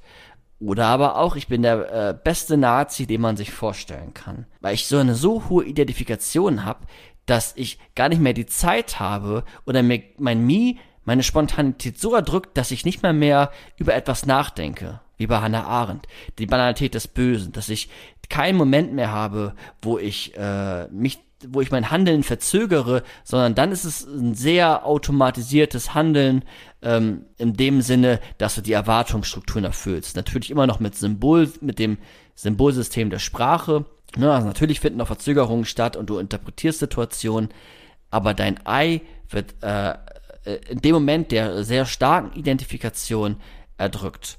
Wenn die Identifikation, dann bist du dran, nicht so stark ist, dann ist das Mi nur ein, dann, dann sind die Erwartungsstrukturen nur ein Teil deines Selbst. Und zu deinem Selbst gehören natürlich auch deine deine genetischen Veranlagerungen, dein, deine Intelligenz, die du von, von Geburt aus mitbringst, ähm, persönliche Erfahrungen, die du durch den signifikanten anderen machst. Vergiss den nicht, der gehört auch noch dazu. Der ist ja nicht der generalisierte andere, sondern du hast ja auch Erfahrungen, die du machst mit deiner Freundin, mit deinem Bruder. Die machen ja nicht andere Menschen, die sind ja nicht generalisiert. Das kommt auch noch alles in deine Identität. Und dann gibt's noch immer diese Wo Moment, findet man das drunter? das gehört zum Self. Es gehört auch zum, zum, zum, zum, ja, zum Me, aber es ist nicht Aber das der, ist ja eigentlich ein wichtiger großer Punkt irgendwie, würde genau. ich. Es ist aber meinen. nicht, es ist auch das Me, aber nicht das, der generalisierte andere, sondern der signifikante andere. Aber es ist Jetzt ein Teil du- des Me. Ja. Ähm, jetzt hattest du eben gesagt, dass man, ähm, äh, da, dass man die bestimmten generalisierten so doll für äh, anderen ähm, so stark verinnerlichen kann, dass man irgendwie dann äh, sehr schnell danach handelt, ohne mal einen Schritt zurückzugehen und das zu überdenken. Mhm. Richtig? Ja. Ähm, aber du hattest auch gesagt, dass dieses Ei ähm, viel auch mit Spontanität zu tun hat, was ja dann nicht ein, unbedingt ein Überdenken wäre. Genau. Aber Spontanität kann ja auch erdrückt werden. Also du willst spontan weinen und du spürst diese, das Verlangen, aber dann unter, dann äh, lässt es. Okay, und dann könnte ich aber auch theoretisch einen Schritt zurückgehen, über diese generalisierten anderen nachdenken, über dieses Männerrollenbild Ja. und mir denken, was für eine Scheiße und einfach drauf losheulen, so wie ich halt gerade Bock drauf hab. Ja. Ja. Und aber das darfst ja eigentlich, d- also das heißt, wir sind ja eigentlich auch viel mehr von Erwartungen beeinflusst, würde ich jetzt einfach dann mal vielleicht auch so annehmen, du kannst auch gerne widersprechen, aber als wir es vielleicht eigentlich denken, oder nicht? Also wir sind Ja, vielleicht ja, viel weniger individuell, Ja. als wir eigentlich sein wollen, gerade in so Zeiten von äh, Hipstern und äh, also Individualität war vermutlich selten so wichtig in, in, in der Menschheitsgeschichte, wie sie momentan es ist. In der europäischen, ja. Ähm, also auf äh, anderen Bereich der Welt ist es ja nicht der Fall, ne? Also wenn du Ja. nach Japan oder nach Asien guckst, Ja. oder. Ähm, ja, auf, auf, auf jeden Fall. Also natürlich haben wir auch Erfahrungen mit dem signifikanten anderen. Die, die nimmt dir ja auch keiner. Die Erfahrung mit deiner Mama, mit deinem Vater, mit deiner Lehrerin, die, die habe ich nicht, aber wir sind sehr stark geprägt vom generalisierten anderen, von dem Verständnis, dass wir gendergerecht sprechen sollen, zum Beispiel. Ne? Aber das, oder das Verständnis davon, dass wir, äh, weiß ich nicht, Schwarze nicht mögen sollen oder Schwarze gerade nicht äh, diskriminieren und systematisch äh, rassistisch begegnen. Und das kommt natürlich immer auf den generalisierten anderen an und wo du dich gerade befindest. Na, und auch der signifikante andere könnte zum Beispiel in einer, wenn du dir jetzt vorstellst, Deutschland wäre komplett rassismusfrei, dann könnte natürlich trotzdem Rassismus in dir auftauchen, weil deine Mutter dir das irgendwie beibringt, als signifikante andere. Aber sie wird, aber der Rassismus würde dann nicht als generalisierte andere in dich aufgenommen werden. Aber es klang, bisher klang es immer noch sehr passiv. Dass man irgendwie denkt, okay, man hat das einfach übernommen ähm, und handelt deswegen danach im Me. Also ich handle einfach nach diesen generalisierten anderen, weil ich das einfach irgendwie übernommen habe. Aber man könnte natürlich auch, weil du jetzt gerade das Thema Rassismus irgendwie angesprochen hast, man kann natürlich auch sehr konkret über Alltagsrassismus nachdenken und dann zu dem Entschluss kommen, okay, so etwas wie das N-Wort, das sagt man nicht, das sagt man nicht. Und daraus quasi sehr aktiv und bewusst so äh, einen generalisierten anderen verinnerlichen, oder nicht? Ja, ja, ja, klar. Also es muss nicht Na, nur so klar. etwas Passives sein, wie es bisher immer irgendwie klang, dann auch Mhm. mit so äh, Rollenbilder, Geschlechterrollenbilder oder sowas, sondern es kann ja auch sehr aktiv dann sein und dann ja auch wieder viel mehr individuell, wenn ich mich selber dafür entscheide, ähm, Ganz das zu Klar, tun. Also es ist auf, auf jeden Fall. Ich, ja, absolut. Also man sieht ja auch so, äh, den generalisierten anderen findet man auch ähm, in so Erwartungsstrukturen, zum Beispiel beim, beim Job, also erstmal andere Sachen hinzuzunehmen, die vielleicht nicht nur äh, mit Rassismus oder so zu tun haben. Ne, dass du nicht zu spät zur Arbeit kommst, dass du dich an den gesetzlichen Vorgaben hältst, dass du Steuern zahlst, ne, dass du, äh, dass du zur Wahl gehen kannst, dass du aktiv Wahlen äh, wählen kannst, dass du, ähm, ja, dass, dass du die, die Werte und Normen äh, von, von einem generalisierten anderen, also lass mal den generalisierten anderen dann äh, eine linksliberale Partei sein, dass du das übernimmst, aktiv, und dann danach dein Handeln ausrichtest. Aber der generalisierte andere ist ja nicht nur einer. Ne, Das sind ja Werte und Normen, die können natürlich im rechten Spektrum sehen die anders aus als im linken. Aber es ist im, Play, äh, im Game dann, dass du verschiedene. Ja, dann lass mal das mal weg. Ja, das vielleicht reicht das erstmal so. Ja. Okay. Und so, äh, also ist es das? Ist das das, was Identität dann ausmacht nach George Herbert Mead? Genau, deine Identität macht gerade das aus, dass, ähm, dass das Ich aus dem Wir entsteht. Also neuere Theorien gehen da auch mit. Also dann sind das äh, Theorien der Anerkennung, so heißen die dann. Aber dass die durch Anerkennung quasi dein eigenes Self formen. Und dass das Ich, bei dem dann das Self quasi aus dem Wir entsteht durch Anerkennung. Oder bei, bei Meet jetzt, dass das ähm, I und das Me das Self ergeben und das Me aber dich unheimlich beeinflusst, weil du interaktionistisch durch die Welt gehst. Weil du immer deine, durch das Symbolsystem der Sprache oder durch, durch Gesten, ähm, Reaktion beim anderen auslöst, aber auch immer bei dir selbst und du dich immer auch mit den Augen der anderen siehst und Rollen übernimmst. Du übernimmst immer Rollen. Und in dem Moment, wo du Rollen übernimmst, wird diese Rolle in dem Moment auch ein Teil von dir selbst. Und das beeinflusst dein eigenes Handeln. Ja. Ich finde die Theorie total, äh, ich finde die total gut. Sonst hätte ich sie auch nicht für, für meine Masterarbeit selbst verwendet. Ja. Aber man hat schon so ein bisschen auch, also man fühlt sich schon eher, also wenn ich jetzt, wenn mich jetzt jemand fragt, wenn wir nochmal zum Anfang hin jetzt zurückgehen, um so diesen Mhm. Kreis auch vielleicht zu schließen, und du fragst mich, hey Jona, wer bist du? Dann, han äh, dann antworte ich oft mit so ähm, generalisierten anderen eigentlich. Oder nicht? Also eher mit dem Me, wenn ich sage, ich bin, äh, äh, ich, ich arbeite beim Fernsehen oder sowas. Mhm. Oder nicht? Würde man das dann so, könnte man das so sagen? Ja. Weil da- Ähm, Ja, wobei. Du, eigentlich antwortest du mehr mit, mit so Eckdaten und erzählst Ja. deine Identität gar nicht prozesshaft. Ähm, ich würde eher sagen, nee. Na gut, aber, aber wenn man sich das dann vorstellt, wie man, wenn man sich jetzt vorstellt, wie ich beim Fernsehen arbeite, dann hat man Mhm. ja auch erstmal so ein generelles Bild, so Das einen generalisierten besser, anderen davon, wie jemand beim Fernsehen arbeitet. Ja. Im Kopf.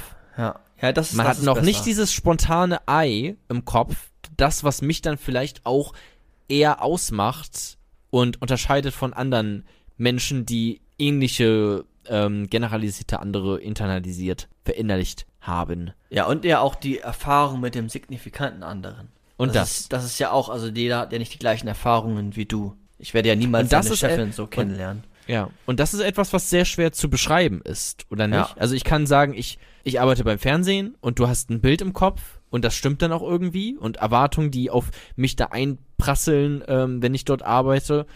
Ähm, aber wie ich das dann genau ausfülle und auch mit meinem Ei, mit meiner Spontanität, mit meiner Kreativität, das ist schwer zu beschreiben. Ja, Ne? Auf, auf jeden Fall. Was ich noch, noch sagen wollen würde, ist, wenn du so, dir so ein typisches Frauenbild jetzt vorstellst. Also, ähm, ich habe es gerade so ein bisschen mit Frauenbildern, weil ich mich auch mit Feminismus beschäftige und mich selbst auch als Feminist sehe und ich sollte, finde auch, das sollten wir alle tun. Ähm, und dann sowas gesagt wird von einer Frau oder so, na, ich, ich bin so wie ich bin, ich kann nicht anders und sehr, sehr starres Rollenbild von, von sich selbst. Da kann mit der Theorie eigentlich aber auch zeigen, ähm, dass man anders kann. Man kann anders. Man muss dieses Rollenbild nicht in Gänze entsprechen, sondern man kann das auch aufbrechen. Man kann sich auch umschauen nach, äh, inwiefern dieser generalisierte andere zu einem Teil meines Selbst geworden ist und wo finde ich vielleicht noch andere Werten, Werte und Normen. Äh, was hat es mit meiner Spontanität auf sich? Ich bin nicht nur das, was andere zu mir sagen, wie andere mich sehen. Ich bin nicht nur der Verbrecher oder die Frau oder der, äh, der asoziale äh, Verbrech Verbrecher im Gefängnis. Ich bin auch nicht nur der Sexualstraftäter. Also, die sind, das sind ja Menschen auch, die, die noch verschiedene Teilidentitäten haben. Ja, ja, unter dieses Ei, was ich dann Genau. quasi da so wichtig Und- finde. Ja. Und, und, die Erfahrung mit dem signifikanten anderen, so, die ich auch nicht gemacht habe. Ja, absolut. Ja. Ja. Das ist immer ganz gut, da so eine Theorie auch zu haben und zu kennen, weil das natürlich auch dann oft so ein erster, also das ist ja in Therapien auch oft so, dass man versucht auch, oder das ist zumindest eine Therapie, ähm, Art oder ein Aspekt davon oft, dass man erstmal versucht, das den anderen verständlich zu machen, warum das gerade überhaupt so ist. Dass man Mhm. das überhaupt erstmal rational verstehen kann, weil wenn du etwas rational verstehst, dann kannst du auch besser damit umgehen. Ähm, und insofern ist ja die, so wie du es jetzt gerade beschrieben hast, da auch echt ähm, nützlich und praktisch, wenn man das so äh, verstanden hat und dann vielleicht sich selbst und seine Identität aufdröseln kann. Genau, und noch neu bewerten kann. Ja. Das ist auch ganz wichtig, dass man Situationen lernt zu bewerten. In der, in der Psychotherapie zum Beispiel. Ich finde eigentlich, dass wir das bisher ganz gut zusammengefasst haben. Wir haben ja sonst immer dieses Kapitel ein Abschluss oder so. Aber ich würde das jetzt mal so ein bisschen vorziehen und das jetzt noch mal kurz zusammenfassen, was wir hatten. Also wir haben am Anfang die Frage gestellt, wer bin ich? Oder was ist Identität?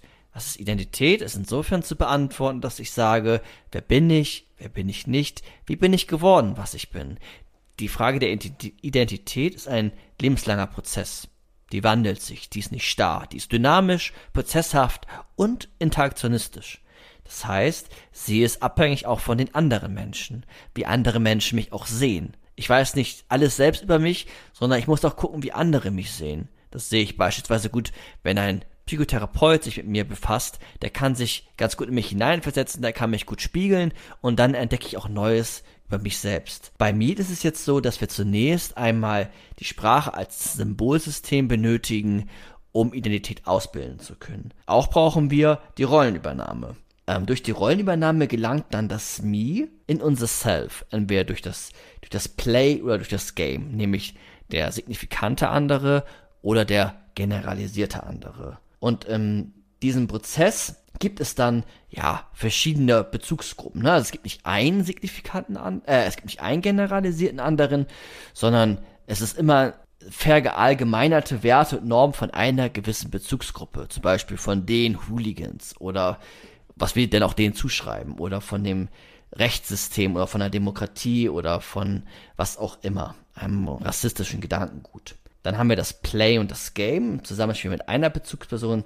Dann befinden wir uns im Play. Wenn wir aber Rollen oder mehrere Rollen übernehmen und das sogar gleichzeitig, dann befinden wir uns im, im Game. Und das Bild der anderen ist auch immer oder hat auch immer einen Einfluss auf mein eigenes Verhandeln und agiert sogar als Kontrollinstanz in uns. Ähm, wir handeln so, wie es der, der Polizist möchte, wenn er uns äh, auf der Straße begegnet und wir vielleicht missgebaut haben. Ähm, wir, wir richten unser Handeln danach aus, auch vielleicht nicht über Rot über die Ampel zu gehen, auch, auch wenn wir das gerade könnten und wir wissen, da sind gerade keine, äh, keine Autos oder sonstiges.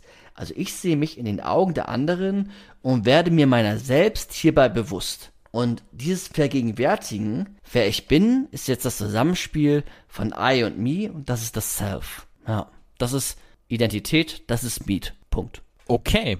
Das war jetzt quasi das, das letzte Kapitel doch noch äh, einfach hier jetzt äh, ähm, an, am, ans Ende dieses Kapitels gefasst, richtig? Nur damit ich das. Genau. Ja. Okay, weil sonst haben wir immer noch ein letztes Kapitel, so der Abschluss nochmal.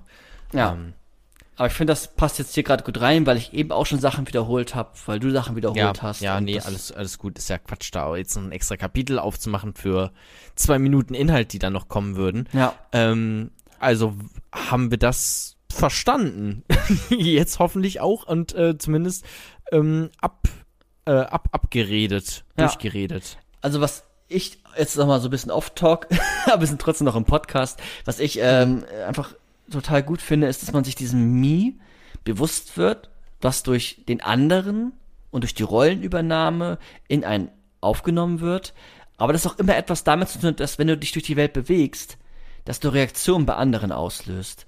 Und dass, wenn du dich bewegst durch die Welt und Sprache verwendest, dass du die Reaktion der anderen zuvor auch bei dir selbst auslöst. Also das finde ich eigentlich ganz, ganz spannend. Und dass du vielleicht auch manchmal so einen inneren Monolog in deinem Geist hältst, wie der, wie der andere jetzt denken könnte, was der andere äh, sagen könnte.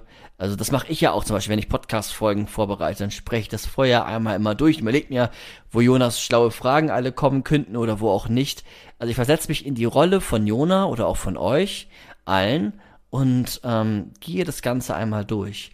Und dadurch kann man aber sowas wie, wie so, wie so, ja, Frauenbilder äh, total gut erklären oder auch äh, Rassismus. Also ich finde das total, äh, total spannend. Also ich bin, ja, fast schon Fan so vom symbolischen Interaktionismus. Ich finde das, das erklärt auch recht viel. Und ja, du hast auch recht, das Ei ist recht schwammig trotzdem. Ähm, das kann man noch präzisieren, ja. Man hat das ja auch manchmal sehr konkret, dass man, ich weiß nicht, ob du das auch kennst, ähm, sich einfach Dialoge führt in seinem Kopf, die Ja. niemals irgendwann entstehen werden oder jemals entstanden sind in, in der Vergangenheit. Irgendwie man denkt, ja, was ist denn, wenn jetzt der, der Chef oder die Chefin ankommt und sagt, ja, das hast du alles scheiße gemacht. Das ist alles scheiße, was du gemacht hast. Und dann überlegt man schon direkt, wie man darauf dann reagieren würde und antworten würde. Dabei wird es nie zu dieser Situation kommen. So, das ist einfach reine Vorsichtsmaßnahmen, die man da trifft und dann halt sehr ähm, konkret schon, weil man wirklich diesen kompletten Dialog ähm, durchspricht in seinem Kopf. Ja, oder wenn man irgendwie Scheiße gebaut hat, wobei dann kommt es vielleicht auch, kommt vielleicht auch zu, zu, zu Tage, dann wird es irgendwann angesprochen. Ähm, Ja. Aber dann sprichst du es ja auch vorher durch, wie erkläre ich das jetzt meiner, meinem Freund oder meiner Freundin oder wenn ich Ja. äh, ne- von der mündlichen Prüfung konkret. von der mündlichen Prüfung stehe, versetze ich mich in die Rollen des anderen und richte mein eigenes Handeln danach aus. Vielleicht spreche ich denen sogar nach, äh, nach dem, was sie gerade hören wollen, weil ich mich gut in die Rolle hineinversetzt habe. Das hatte ich zum Beispiel mal. Ich wusste genau, was mein Dozent hören will, weil er ein Buch darüber geschrieben hat.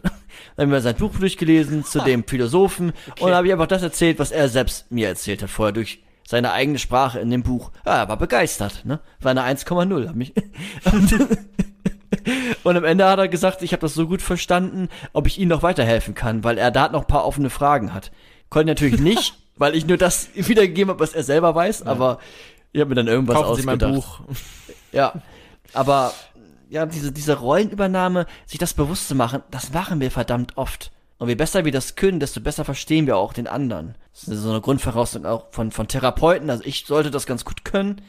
Ähm, und Menschen, die das gar nicht können, ähm, ne, Autisten oder was auch immer, die, die haben ja auch hohe Schwierigkeiten dann in der Interaktion mit anderen Menschen. Die reden Ja. dann vielleicht viel zu lange, weil sie gar nicht merken, der andere will gerade gehen oder sonstiges.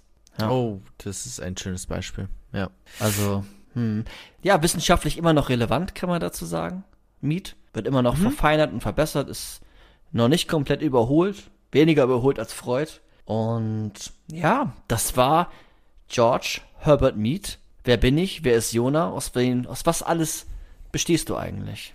Wer ist Jona? So nennen wir die Folge aber bestimmt nicht. Das, das weckt auch ähm, äh, falsche Erwartungen. Aber okay, das waren jetzt, ähm, ich würde vermutlich so äh, knapp über zwei Stunden, die wir uns jetzt mit Meet beschäftigt haben. Und ich glaube, man hat jetzt schon echt einen ganz guten Überblick ähm, darüber bekommen. Also Ja. das war sicherlich nicht alles. Nehme ich jetzt einfach mal sehr stark an. Also Nee, da ähm, gibt's doch, also zum Beispiel die Gesten, ne? Da spricht man von vokaler Geste und, und, und verfeinert das noch Ja. alles. Das habe ich jetzt aber bewusst weggelassen. Nee, nee, dafür ist ja auch dieser Podcast da, um erstmal einfach so einen Überblick zu gewinnen und dass man, wenn man jetzt äh, auf irgendeine Party eingeladen wird von irgendwelchen Philosophiestudenten äh, und Stud äh, Studierenden, dass man da ein bisschen mitreden kann. Beziehungsweise jetzt bei dieser Folge ja auch Soziologie und äh, KommunikationswissenschaftlerInnen. Ähm, genau.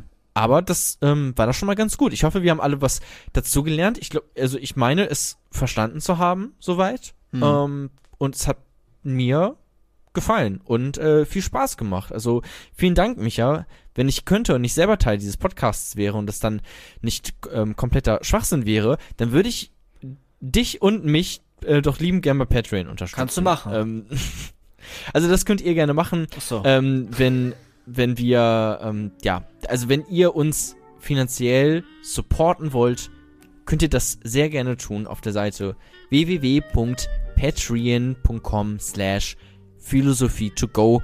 Ein Link dazu findet ihr bei Instagram. Da heißen wir auch einfach Philosophie to go. Und da findet ihr auch, wie gesagt, ein, ähm, ja, verschiedenste Dinge. Noch ein extra Podcast-Format, das wir nur dort haben. Ähm, Behind-the-Scenes-Material, ein Essay oder verschiedene Essays hin und wieder immer. Ähm, und ihr werdet natürlich immer am Anfang dieser äh, oder am Anfang einer neuen Folge von Philosophie to go ähm, namentlich erwähnt. Ganz und das ist genau. ja, glaube ich, auch ganz cool. Und das, Das- also es ist auch eigentlich das Wichtigste ist, äh, nehme ich mal, oder das sollte eigentlich die größte Motivation sein, dass, dass, dass das einfach supported wird und nochmal anders gewertschätzt, als wie ihr es auch jetzt schon tut, einfach durchs Anhören, was uns immer noch am wichtigsten ist und einfach freut, dass wir äh, so viel Feedback bekommen zu den ganzen Folgen und Ja.